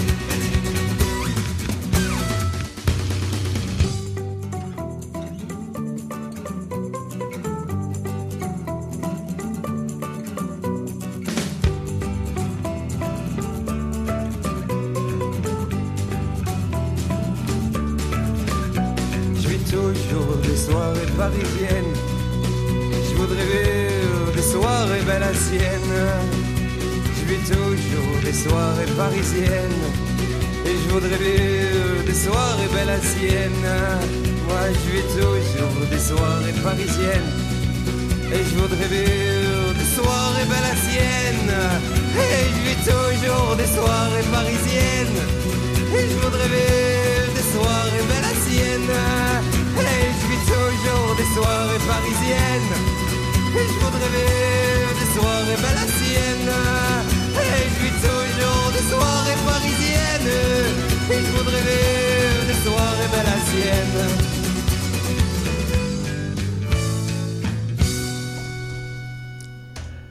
Les nuits parisiennes, bien sûr. Louise attaque à l'instant sur RMF. RMF, il est 15h16. On est ensemble jusqu'à 16h sur le CIBL 101.5 partout dans le Grand Montréal en direct du magnifique studio du CIBL. Et alors, les nuits parisiennes, eh ben, ça tombe très très bien, dis Mais donc. ça tombe, ça ne pouvait pas tomber mieux parce que Eddie Melter, Eddie Melter, il en revient de Paris. Exactement. Et euh, effectivement, il a fait une soirée parisienne, Euh, une soirée parisienne euh, comme chaque semaine. Il nous parle de- d'art, de, culture. Donc c'est évidemment une soirée qui va avoir un, un rapport avec euh, l'art et la culture. Et je crois même qu'on va parler d'un artiste euh, précis euh, Ah. avec Eddie tout de suite. Ok. Montréal Culture. Salut Eddie. Salut Eddie. Salut. Alors tu reviens de Paris. Oui. On est d'accord. Oui, Euh, j'arrive de Paris. Je suis arrivé hier soir. Pa- Paris, France, parce qu'il y a des paris partout dans le Oui, monde. hein. Dans le Oui, Kentucky, c'est vrai, il y a une vrai. ville qui s'appelle Paris, tu vois. mais- euh, Au Canada, je crois, non Euh, oui. Pas à Paris, ici, Si, quelque si, part Oui, oui. totalement. Bon. Euh, donc tu viens de Paris-France euh, et là tu as vu une exposition. Alors effectivement, hein, d'habitude tu nous parles de- d'expositions euh, qui sont montréalaises et qu'on peut voir ici. Mais Oui. là, comme tu n'étais pas là cette semaine, c'est vrai que ça a moins de sens. J'aime parler de choses que je vis ou que j'ai vécues. Donc voilà, j'ai vu une expo à Paris. Je me dis, on est sur une radio qui est par des francophones, des francophiles, qui vont peut-être Être certainement. amené à Paris. Ah, voilà, en plus, à y ça va aller. être- Bah, on vous le souhaite. C'est aussi pendant les fêtes, l'expo que j'ai vue. Donc euh, voilà, c'est jusqu'au 20 janvier. Ok. Ok. Et alors c'est l'expo de qui? Et c'est Francis Bacon. Je vous parle de Francis Ah. Bacon, qui est un peintre que j'adore. Qui, pour moi est, euh, enfin voilà, c'est mon peintre préféré. Donc je pouvais pas louper l'expo qui est actuellement à Paris, qui s'appelle Bacon en toutes lettres. Ok. Voilà. Euh, c'est le nom de l'exposition qui euh, explore les rapports que le peintre britannique Francis Bacon a entretenus avec la littérature. Euh, c'est un thème inédit et l'occasion de refaire un tour dans un atelier secret et, sulfureux. Ok. D'accord. Voilà. En fait, c'est qui ces inspirations à Bacon? Ben, sur cette expo-là, c'est euh, en fait des... euh, Francis Bacon est quelqu'un qui lisait énormément, énormément, énormément, qui avait une culture énorme. Et euh, il, s'inspirait pour certaines de ses toiles de euh, d'écrivains, d'auteurs, d'auteurs comme euh, Nietzsche, euh, Georges Bataille, Michel Léris, Joseph Conrad et T.S. Eliot, qui sont à l'origine des tableaux qui figurent dans l'exposition du Centre Georges Pompidou actuellement. Ok. Donc oui, parce que ton expo est au centre euh, Georges Pompidou. C'est ça, à Aubourg. Ok. Voilà. Le- ces influences, à peu près, euh, c'est- qui pour pour euh, que tu nous, tu vois, pour que tu nous Ben, immerges écoute, dans son, dans il, son il- univers. il a commencé euh, son travail sans, sans vraiment. Il est autodidacte en fait, tu vois. Et quelques années plus tard, en fait, il, est, il, il reprend son atelier à Londres. Euh, J'ai oublié un peu les dates précises, donc je vous en parlerai pas. Enfin, il y a très très longtemps. Il est, il est né en 1909, donc euh, voilà. Et euh, Bah, on donc- a Daniel à côté, je veux dire 1909, c'est limite un jeune. Non, ça, hein. c'est vrai, c'est vrai, enfin pas vrai. pour Daniel, mais je veux dire pour les personnages dont il parle. C'est encore tout jeune, ouais. Pour les personnages dont il parle. Je m'en souviens très bien de l'année 1909. hein. Et tu te souviens que Francis Bacon était né T'avais d'ailleurs. 18 ans en plein. ouais. Oui, oui, j'étais tout jeune, mais je n'ai pas rencontré Francis Bacon. Ah, c'est ça. donc euh, voilà, donc il est influencé par euh, Picasso, Goya, Velasquez, Van Gogh et quelques autres grands noms. Par contre, il les copie pas et son regard est distant. Euh, il retient juste, comme dans ses nombreuses lectures, euh, et je le cite, les sensations qui ébranlent son système nerveux. Ok. Voilà. Ouais, parce que c'est et je pense que c'est ça qui te plaît. Alors on va on va en parler, mais pourquoi en fait tout le monde n'adhère pas forcément à ses œuvres? Ben, en fait, euh, Francis Bacon, c'est quelqu'un qui peignait pour lui. C'est quelqu'un qui peignait pour ressortir tout ce qu'il avait à dégager, etc. Donc il lisait euh, tous ces auteurs et euh, quand il y avait des scènes qui étaient un peu euh, hard, un peu crues, un peu etc. C'est tout ça qui ressortait dans ces dans ces toiles. Donc c'est sûr que ces toiles sont parfois très violentes, sont parfois euh, sanguinolentes aussi, sont sont souvent brusquent les gens ou, ou, les agressent. Ok. Tu vois, mais il a quand même, une- il y a plein de choses en fait autour de Francis Bacon, son dans son travail. Euh, je prends un exemple, quand il travaillait, il s'inspirait de ces bouquins-là, mais c'est quelqu'un qui travaillait aussi avec des photos. Donc, euh, il, il prenait pas juste une photo comme ça pour reproduire ce qu'il y avait sur la photo. Il prenait la photo, il travaillait la photo, il l'usait, il la chiffonnait, il la froissait, et il repeignait ce qu'il voyait. Donc, ce qui fait que dans l'œuvre de Francis Bacon, on a des visages qui sont souvent un peu défigurés, des corps qui sont meurtris, etc., etc., parce qu'il allait avec le sens de la photo. Ça, c'est un exemple, tu vois. Euh, voilà, c'est c'est- c'est son, son, son, euh, son, son influence, en fait. Et, et oui. pourquoi toi, t'es particulièrement attiré par son art? Parce que ça, c'est quand même intéressant. Écoute, depuis euh, toujours, en fait, j'ai- vu une première toile de lui et j'ai euh, adoré. Puis je me suis dit, mais qui est ce gars qui, qui, qui exprime autant de, de, de, de, de violence? Et ce que tu ressens, en fait, dans son, dans, dans son œuvre, je trouve, c'est une sensibilité extrême. C'est, euh, ne serait-ce que dans son trait de peinture, je veux dire, c'est... euh, même quand il peint du sang, il va aller mettre une touche de rose quelque part qui est, qui est, qui est, qui est transparente sur un visage qui est, qui meurtri ou toute, euh, toute, toute défigurée. Mais en fait, c'est pas défiguré, c'est qu'il essaie aussi de peindre euh, ses modèles dans le mouvement. Donc c'est sa façon de voir les choses. Voilà, c'est tout ça qui m'attire chez lui. Les couleurs qu'il qu'il utilise sont son trait, quoi. Et alors, dans cette expo à Paris, euh, euh, à Beaubourg, on retrouve Oui. quoi? Écoute, il y a six pièces. En fait, c'est super bien foutu. Écoute, il y a- il y, a vraiment Six beaucoup. pièces, pas beaucoup- six tableaux. euh, six- non, non, non, six- six, six salles. pièces, euh, six, Ouais. six salles, voilà. Euh, qui, qui Six sont- pièces. Ah bah, c'est une petite expo quand même. euh. Mais euh, non, il y a beaucoup, beaucoup de tableaux. C'est un plaisir. C'est vraiment euh, une occasion euh, unique d'aller voir quelque chose d'immense où il rassemble beaucoup de tableaux de lui, quoi. Euh, en fait, ça se présente sous. Euh, Il y a énormément de monde et c'est très facile à voir. En fait, c'est très facile à visiter. T'as jamais l'impression qu'il y a plein de gens pour voir l'œuvre. Toi, t'as l'impression d'être tout seul en face de l'œuvre tellement c'est bien monté. Donc, il y a six pièces qui sont euh, qui sont euh, comment je peux dire comme des caisses comme des caisses de son. Ok. Tu vois, où là, euh, il va y avoir des, des, des, on dit pas des épisodes, mais des extraits de, de chaque livre qui ont inspiré une série de tableaux. D'accord. Donc, Hmm. euh, va y avoir euh, dont on parlait avec Daniel tout à l'heure. Va y avoir euh, Nietzsche, euh, T.S. Eliot, euh, Michel Léris, euh, Joseph Conrad, euh, Georges Bataille, qui vont, qui vont, euh, qui vont être les, les, les, les auteurs. Donc, il y a une voix qui lit des extraits de ces, de ces, euh, des livres que, que De ces auteurs de, de, de ces auteurs, dont Francis Bacon s'est inspiré. Et autour de cette pièce, tu as quelques œuvres qui sont, qui sont, qui sont là, présentes. Et, et là, tu ressens vraiment, vraiment ce que lui a voulu euh, exprimer. C'est extrêmement immersif en fait. Ah, on se met à la place euh, de, du, euh, bah, de, de l'artiste. Oui, et tu comprends beaucoup plus son œuvre parce que quand tu vas voir une expo, et j'en ai vu quelques-unes de Francis Bacon, elles sont rares, donc quand, j'y- quand, quand elles sont là, j'y vais. tu, tu comprends. Tu vois, elles sont bien montées, mais tu es devant un tableau et tu sais pas exactement ce que ça exprime quand tu le connais pas, et tu ne vois que de la violence. Alors que quand, quand, quand, quand Ah, tu as la chance d'aller dans une expo comme ça, tu comprends vraiment. Ce que, attends, c'est valable pour Francis Bacon, mais tu comprends aussi ce que peut euh, exprimer un autre artiste, tu vois, dans, dans, dans sa peinture. Totalement. La... T'as une petite anecdote, je crois, sur la cote de Francis Bacon. Oui, alors attends, je et ça, et nous montre à que quel point, et ça nous montre les, euh, vraiment à quel point il est important d'aller voir des artistes, d'aller voir, d'aller dans les galeries. On va revenir évidemment euh, avec, euh, tu vas revenir avec d'autres chroniques sur des galeries ici à Montréal, Oui. découvrir des artistes, etc., et qui sont en devenir. Et Oui, pourquoi oui, il y, a, y de très très belles galeries à Montréal. Il y a des artistes montréalais qui sont extraordinaires, que j'adore. Mais ça, la petite anecdote, c'est qu'en euh, 1000, c'était quand? En 89. En 89. 1800, du coup. Oui, oui, C'est- ça. c'est- c'est pour que Daniel, euh, suive. 1900, 1989. C'est encore très jeune. 1889, j'étais là aussi. hein. T'es là tout le temps en fait. D'accord. Euh, 1989, j'étais à New York et puis on était chez des copains et ils nous présentent euh, une fille qui a une galerie. On rentre dans la galerie et euh, c'est- cette femme qui était galériste sort une œuvre. C'est la première œuvre que j'ai vue de Francis Bacon. Et Ah elle ouais. nous dit, euh, bah, si vous êtes intéressé, euh, ça coûte euh, 2 millions de dollars. Ok. Et Ce qui te paraissait dit- quand même énorme, j'espère. Pardon? Ce qui te paraissait déjà quand même mais écoute, énorme. je l'ai pas acheté, donc ça, tu vois. ok. Mais, mais elle, Millions de elle très- était très sérieuse, tu vois. Elle dit, Oui, ça ok. intéresse, c'est 2 millions de dollars. Et je vous dis de source sûre que dans quelques années, ce sera un investissement vraiment valable. Alors, il faut savoir que la cote de Francis Bacon ne cesse de grandir. Euh, en 2013, un gros boom au niveau de l'art. Il y a une œuvre qui s'appelle Trois études de Lucian Freud. D'ailleurs, tiens, fais-moi penser juste après, je vais te raconter une toute petite anecdote de Francis Bacon.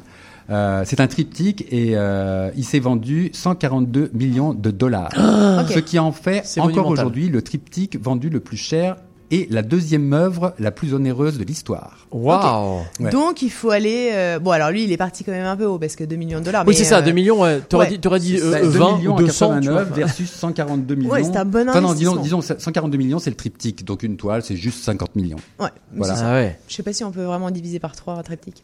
Wow. je sais pas, c'est ça. complet. Mais disons que bon, ça fait à peu près ça. Et Euh, t'avais une voulais- anecdote Oui, j'avais une anecdote et j'ai complètement oublié, donc je vous la Ah. raconterai une autre fois. Eh ben, enfin, non, mais voilà, tu on est parti sur autre chose et puis voilà, c'est ça. Merci beaucoup, Eddie. Avec et on plaisir. se retrouve la semaine prochaine Oui. euh, bah, pour, une, pour de l'art, pour de la culture ici à Montréal. Je serai là. Et alors Delphine, je crois que tu avais un bon plan pour Montréal. Exactement, et euh, c'est un, un peu dans le. Bah, euh, Vraiment, mais l'opposé. D'accord. Euh, ouais, l'opposé d'un- d'une expo violente avec des, euh, avec beaucoup de choses à réfléchir, etc. D'accord. je vais vous parler d'une exposition qui est totalement temporaire et qui est hyper instagrammable. Ah bon Ce qui Qu'est-ce que c'est Euh, on va, euh, on va forcément beaucoup parler dans les jours qui viennent de euh, hide seek. Euh, hide seek, je pense Ha- Hide, que hide and seek. Hide Hide seek, seek. ouais. D'accord. Comme, Euh, euh, caché. pense- D'accord. Hide je, seek. je pense que quand euh, quand vous allez ouvrir votre Instagram dans les prochaines semaines, qui va suivre, vous aurez forcément bah, des copains euh, Ah ouais. complètement accros à. Instagram hein, qui, euh, qui vont effectivement bah, euh, poster. euh, en fait, c'est une expérience éphémère qui est euh, immersive et qui, est- qui a été super populaire à Toronto et qui dé- débarque à Montréal pour deux mois. Ah bien. Alors, en gros, qu'est-ce qui va se passer? C'est euh, c'est dès le 12 octobre prochain. Enfin, dès ce 12 octobre-là, euh, il y a des néons, il y a des euh, décors Bah, pastels, demain, en fait, hein. euh, complètement disjonctés. C'est au contraire retomber en enfance. euh, tu vois, c'est c'est totalement un truc hashtag licorne. Hein. C'est des couleurs très bubblegum, une- hein, je crois. Ouais, c'est Ouais. très bubblegum. Mm. C'est très, c'est extrêmement coloré. C'est un parcours de 80, de 45 minutes à travers 12 salles multidimensionnelles.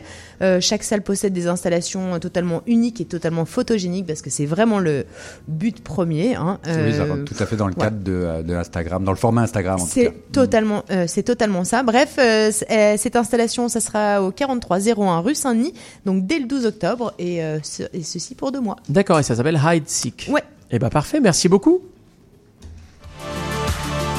C'était Montréal Culture.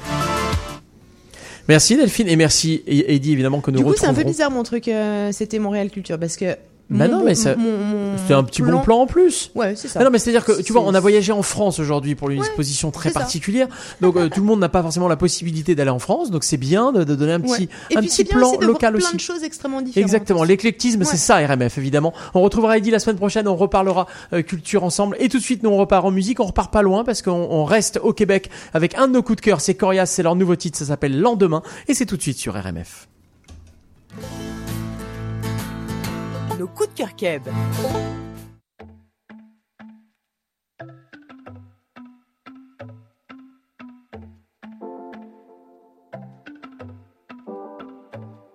Yeah. Mes amis, je peux les compter sur les doigts d'une main. Puis ceux qui ont pas de vision, je peux les voir de loin. Get rich pour que toute ta famille soit ok. Je suis un king, c'est normal que j'aille mes royautés. Yo, je run the game, check moi courir dans mes runnings. Je m'en viens pogner le paper comme Louis P. Véronique. Hey, pendant que tu cours sur place, fais le running man. Moi puis ma copine, on get money comme les Morissette. Tellement de routes que j'ai parcouru dans mes souliers Nike. Do or die du bout des doigts, je touche le bout des rêves. Vos commentaires passent vers milieu en dessous des likes. Feeling alive, je suis on fire puis je vais work it all night, party all day. Je vivrai tous les jours comme s'il y avait pas dans demain. Je vis ma best life, je fais ça on and off stage. Je suis un homme, je jamais un adulte désolé. Je traverser la mer en marchant sur les waves. Highway dans le ride, toit ouvert all the way. Working all night, party all day. Je tous les jours comme s'il y avait pas dans demain. Si tes amis tournent dos, ton amour il te ghosté. T'es à court de dos, t'as même plus d'argent puis t'es fauché. Carte de crédit loadé, la tête qui va sauter. L'impression que te manquer ta vie, que t'es à côté. T'as fabriqué une maison pour te coller dans le fret. Mais t'en as fait une prison toujours pognée dans une pièce. Ta tête c'est un tourbillon fait tout voler dans un mess. Cours après les papillons, c'est le butterfly effect. Just give it a rest. Mets dans ma chanson pour te réveiller le matin. Mets le volume au fond pour déranger les voisins. Si t'as la mémoire pleine de souffrance, viens te baigner dans fontaine de jouvence, puis on va work it all night, party all day. J'vivrai tous les jours comme s'il y avait pas dans demain. Je vis ma best life, je fais ça on and off stage. Je suis un homme, je serai jamais un adulte, désolé. Je traverser la mer en marchant sur les waves. Highway dans le ride et toi ouvert all the way. Working all night, party all day. J'vivrai tous les jours comme s'il y avait pas demain. Comme s'il y a pas demain.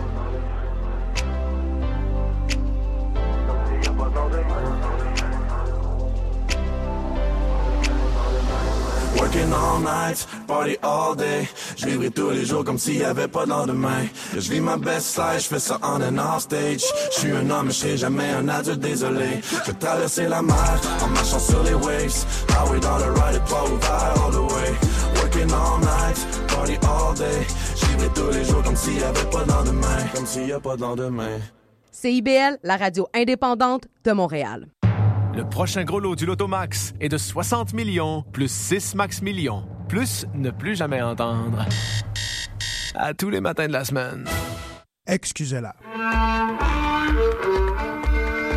Excusez-la, c'est une émission dédiée à la musique, la chanson, la danse traditionnelle québécoise. Ce rendez-vous hebdomadaire vous permettra de faire la découverte des formations, d'écouter les nouveautés et, avec un peu de chance, des performances en direct de nos studios. Excusez-la, le dimanche 18h en compagnie de Marc Bolduc.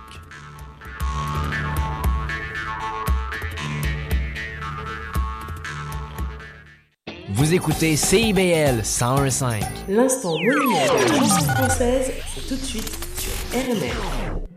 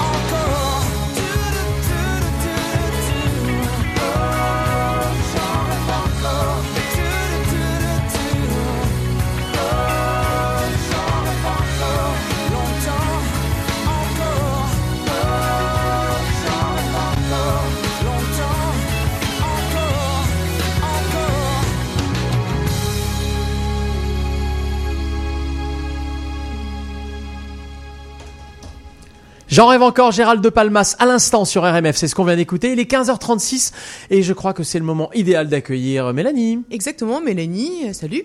Coucou. Euh, on est ravis de t'avoir parce que chaque semaine, eh bien, tu nous parles de vin, tu nous parles de, de choses autour du vin pour avoir plus de connaissances de ce qu'on boit, euh, nous, euh, nous faire des, nous faire découvrir des choses autour du vin. Euh, Aujourd'hui, je crois que nous allons parler verre. Enfin, on va en parler tout de suite. Euh, C'est la chronique. Euh, Vino Vidi Vici, le vin, les bulles. Voilà. C'est la chronique vin. Exactement, c'est la chronique vin. Euh, Salut, salut Mélanie. Mélanie.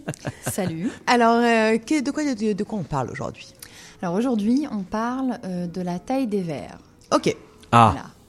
Qui a son importance. Tout à fait. Alors, Il y a aussi l'épaisseur du verre, je sais pas si t'en la- parleras, mais- La spécificité des vins rouges, il faut, faut d'abord un peu comprendre la chimie du vin rouge. Ok. Donc le vin rouge, bien sûr, il est riche en composés euh, phénoliques, donc des polyphénols, et euh, il en a évidemment euh, beaucoup plus que euh, les vins blancs. Ok. Alors après ça, parmi ça, on, on a les anthocyanes, donc responsables de la couleur des vins rouges, et les tanins, qui procurent une sensation d'astringence ou de sécheresse qui permet au vin de bien vieillir, évidemment, comme on sait. Alors les vins rouges ont également un degré d'alcool supérieur au vin blanc, qui apporte une sensation de chaleur et de gras. Il faut veiller à ce que ces deux puissances, euh, donc tanin et alcool, s'équilibrent dans le verre. D'où la nécessité d'avoir plusieurs formes à sa disposition. Euh, certaines limitent euh, la puissance des tanins, d'autres la, la sensation d'alcool. Alors il faut savoir que donc évidemment euh, les, vins rouges, il y a à peu près un siècle, titrés aux alentours de 12 degrés. Aujourd'hui on en est à 15-16. Ouh, Donc Ah ouais. évidemment, il faut aussi garder ça en tête quand on choisit le verre. Euh, donc à la fin du 19e siècle, euh, on a eu la première apparition donc, euh, enfin, de distinction entre le verre de Bordeaux et le verre de Bourgogne. Mhm. Donc le premier a une forme qui fait penser à une fleur de tulipe et le second à une euh, lyre, si on veut à peu près. Alors au nez, on a un peu de différence effectivement si ce n'est des arômes légèrement plus concentrés euh, dans le premier. Donc le buvant, c'est le haut du verre, là où on, voilà, on, on va boire, qui est refermé, et les arômes sont concentrés. En bouche, la différence est plus accentuée, et c'est la forme du haut du verre qui va la déterminer justement. Ok. Alors ensuite, on a le cas du verre à Bordeaux. Le buvant est refermé vers l'intérieur et le vin qui arrive à un endroit plus précis dans la bouche, donc. Ah oui. Ce qui évite au tanin, très présent dans ces vins, de se répandre et d'assécher la bouche. Donc en gros, ça a une vraie influence. On, on est C'est pointu, ton J'ai truc, l'impression hein. qu'on n'est pas prêt de voir euh, du vin rouge en canette, quoi. Ah ouais. Je sais pas si ça existe. Tu crois que ça existe en vrai? Je sais pas, mais ça me paraît dégueu. Euh. À l'inverse, on a dans le, donc le verre de Bourgogne, le buvant est ouvert vers l'extérieur et le vin se répand généreusement à l'avant de la bouche. Ces vins, euh, donc c'est habituellement donc du pinot noir, sont moins tanniques et ils peuvent rester donc à l'orée de la bouche. Ils sont moins riches en pigments colorants et ils ne risquent pas de teinter les lèvres de manière peu esthétique pendant les repas, vous savez. euh, Ok. voilà. En gros, on peut s'en mettre partout, quoi. Exactement. Alors évidemment, dans un vin euh, de Bordeaux, en général, on recherche de la puissance au nez et de la droiture, de la précision en bouche. Et en Bourgogne, on recherche de la subtilité au nez et du soyeux, du velours en bouche. Donc ces deux verres vont vraiment aller jouer là-dessus. Mais alors du coup, c'est vraiment, Wow. c'est vraiment le, la, le- la forme du verre, mais finalement le pied n'a pas beaucoup d'intérêt? Si, alors le pied a l'intérêt de- d'éviter de réchauffer le, le- le vin quand on tient le verre, en fait. Ok, d'accord. Donc euh, c'est c'est très important, en fait, le pied. Donc il y a, il y a beaucoup de, de vins, euh, de verres à vin qu'on voit euh, dans le commerce qui n'ont pas de pied. Donc évidemment, c'est joli sur la table. Mais euh, si on boit des grands crus, euh, euh, je pense qu'un un petit Gevrey Chambertin ne serait pas euh, très content d'être réchauffé euh, par, euh, la main, de, celui qui de le boit. Ok. Ah. Impeccable. Euh, bon, les- le verre, on, on s'entend bien que c'est parfait. Maintenant qu'on a bien compris, qu'est-ce qu'on met dedans? Parce que c'est quand même, euh, tu vois, week-end action de grâce. Ouais, c'est ça. Là, on est quand même dans, l'action de grâce, quoi. Ouais. Alors, D'ailleurs, Delphine, tu, tu en en parleras après. hein. J'ai pensé au Borgogno Languet Nebbiolo, donc un petit Nebbiolo. Il est à 29,95 à la SAQ et il est justement très sympathique euh, à boire dans un verre à Bourgogne. Avec une dinde Oui, par exemple pas, Tout à fait. Avec une dinde, euh, l'animal, bon hein, pas le. Oui, oui, oui. Ou les deux. D'accord. Ou les deux. Hein, si, si- si tu t'es trompé de. Tu ça. peux prendre une dinde dans l'assiette, une dinde sur la chaise à côté, C'est quoi. ça. Tu vois. Ok. C'est possible. Merci beaucoup, Mélanie. Merci. C'était Vino Vidi Vici, le vin, les bulles. Et ouais, effectivement, l'action de grâce, c'est bah, c'est maintenant, là, c'est cette fin de semaine, ce week-end, bien sûr. Exactement. Et alors, je me suis quand même posé la question de ce que c'est que l'action de grâce et en tout cas d'où Oui. il vient. Euh, globalement, euh, il y a deux versions euh, officielles. hein. Ah, Il y a euh, une première version où effectivement c'est le remerciement bah, des, bah, de, de, de l'agriculture qui a donné à, à la, à, la, à la terre, qui a donné une, une, une bonne récolte, etc. Ah, d'accord. Et ça, c'était c'était effectivement une, une tradition européenne. Mhm. Mais les, bah, tous les peuples autochtones ici célébraient déjà ces récoltes automnales avant l'arrivée des colons européens. Donc, en gros, euh, c'est quand même, c'est quand même très, très euh, c'est controversé. Exactement, c'est très controversé. Mais donc, on va pas non plus, voilà. Je, tiens à préciser que en Suisse, par exemple, euh, comme me le disait Daniel de Montplaisir, en Suisse, ils continuent à faire euh, le bénichon, euh, le bé- la, bé- la bénichon, La la bénichon. bénichon, totalement la bénichon, qui est effectivement cette, cette fête après le, après la, la récolte début d'automne. Voilà. Ok. Eh ben merci. Et ben c'est avec plaisir. Et ben voilà, puis- parfait. On a... Et t'avais encore une, autre- une autre info sur l'action de grâce ou pas? Non, totalement Non? pas. Ok, alors on repart en musique du coup Ouais. Alors on a ah, une artiste qui cartonne, une artiste qui cartonne en France, on l'adore évidemment. Euh, son dernier tube c'est Nu, c'est Clara Luciani bien sûr, et c'est tout de suite sur RMF. Ça cartonne en France et c'est à Montréal sur RMF.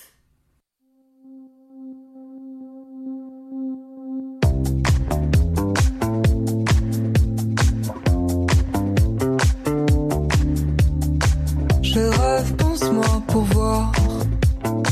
J'avoue, j'ai du mal, j'ai du mal à le croire. C'est moi qui chantais ce soir. Est-ce que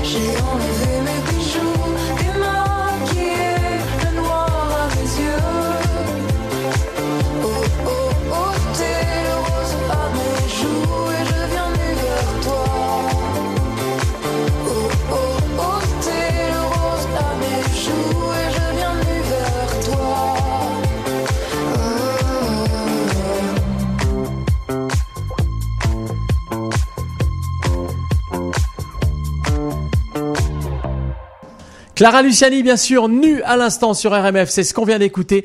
Et alors j'ai envie de vous dire Moi, ça qu'il me fait une transition parfaite, nu, nu Ouais. avec Willy. Willy, euh, Ah bah bravo. on est- Oh bah, enfin, Mais qui est tout de suite quelque Qui- chose, Qui est hein. cet intrus dans le Euh, studio mais on adore, on Qui adore Willy. est-il Willy, euh, est-ce que tu peux te présenter et nous dire euh, bah, ce que tu fais ici aussi Alors très rapidement, et je vais aller vraiment très rapidement parce que mon CV est aussi long que que rien du tout. Mais euh, oui, non, je suis.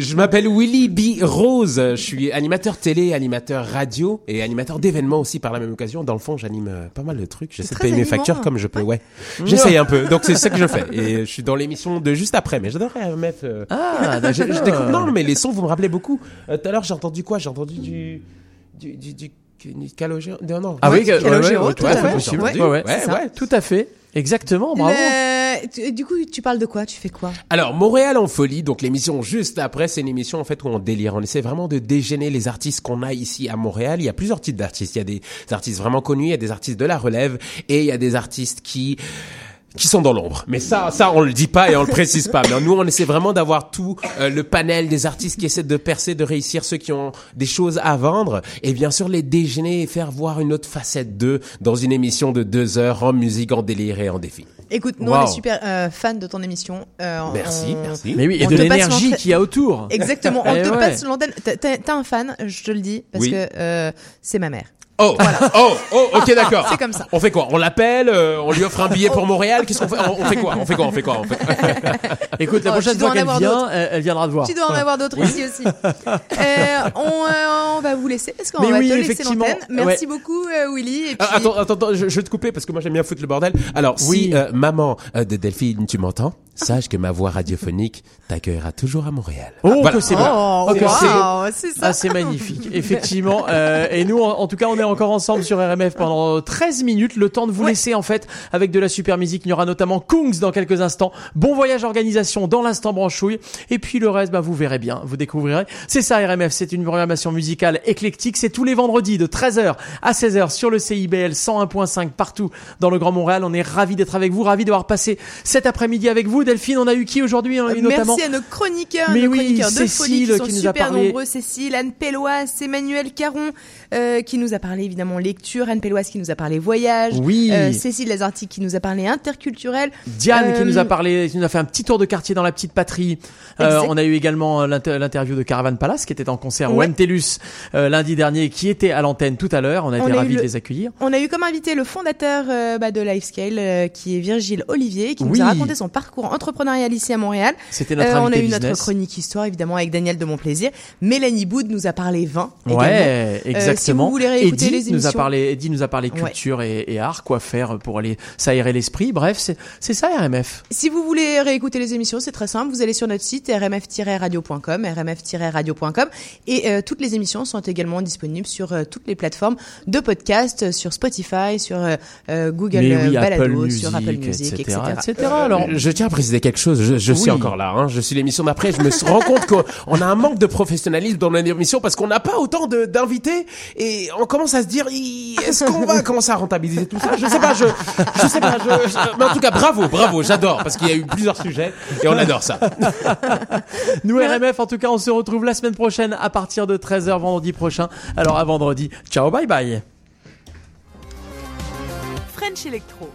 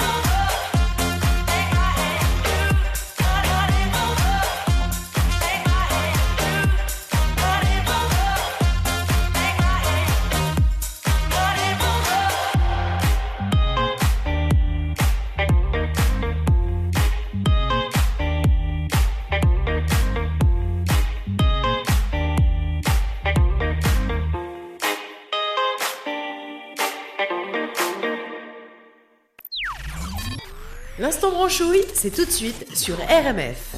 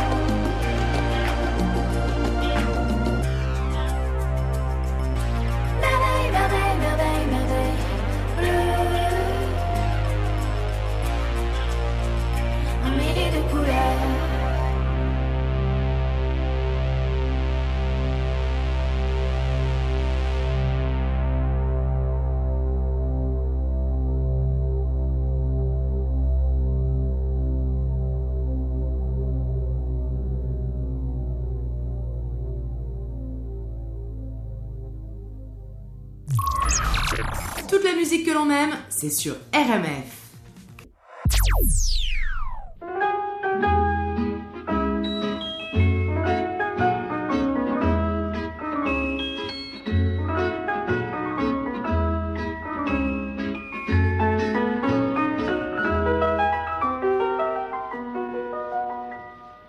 Il revient à ma mémoire des souvenirs familiers.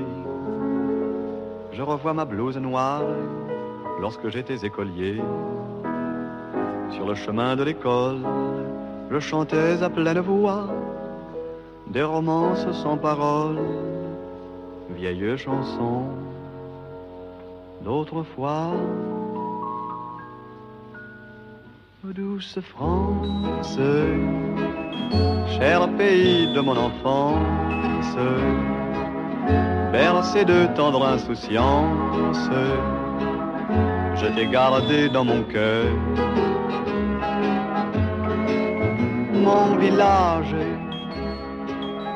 au clocher, aux maisons sages, où les enfants de mon âge ont partagé mon bonheur. Oui, je t'aime et je te donne ce poème. Oui, je t'aime dans la joie ou la douleur. Douce France, cher pays de mon enfance, bercé de tendre insouciance, je t'ai gardé dans mon cœur.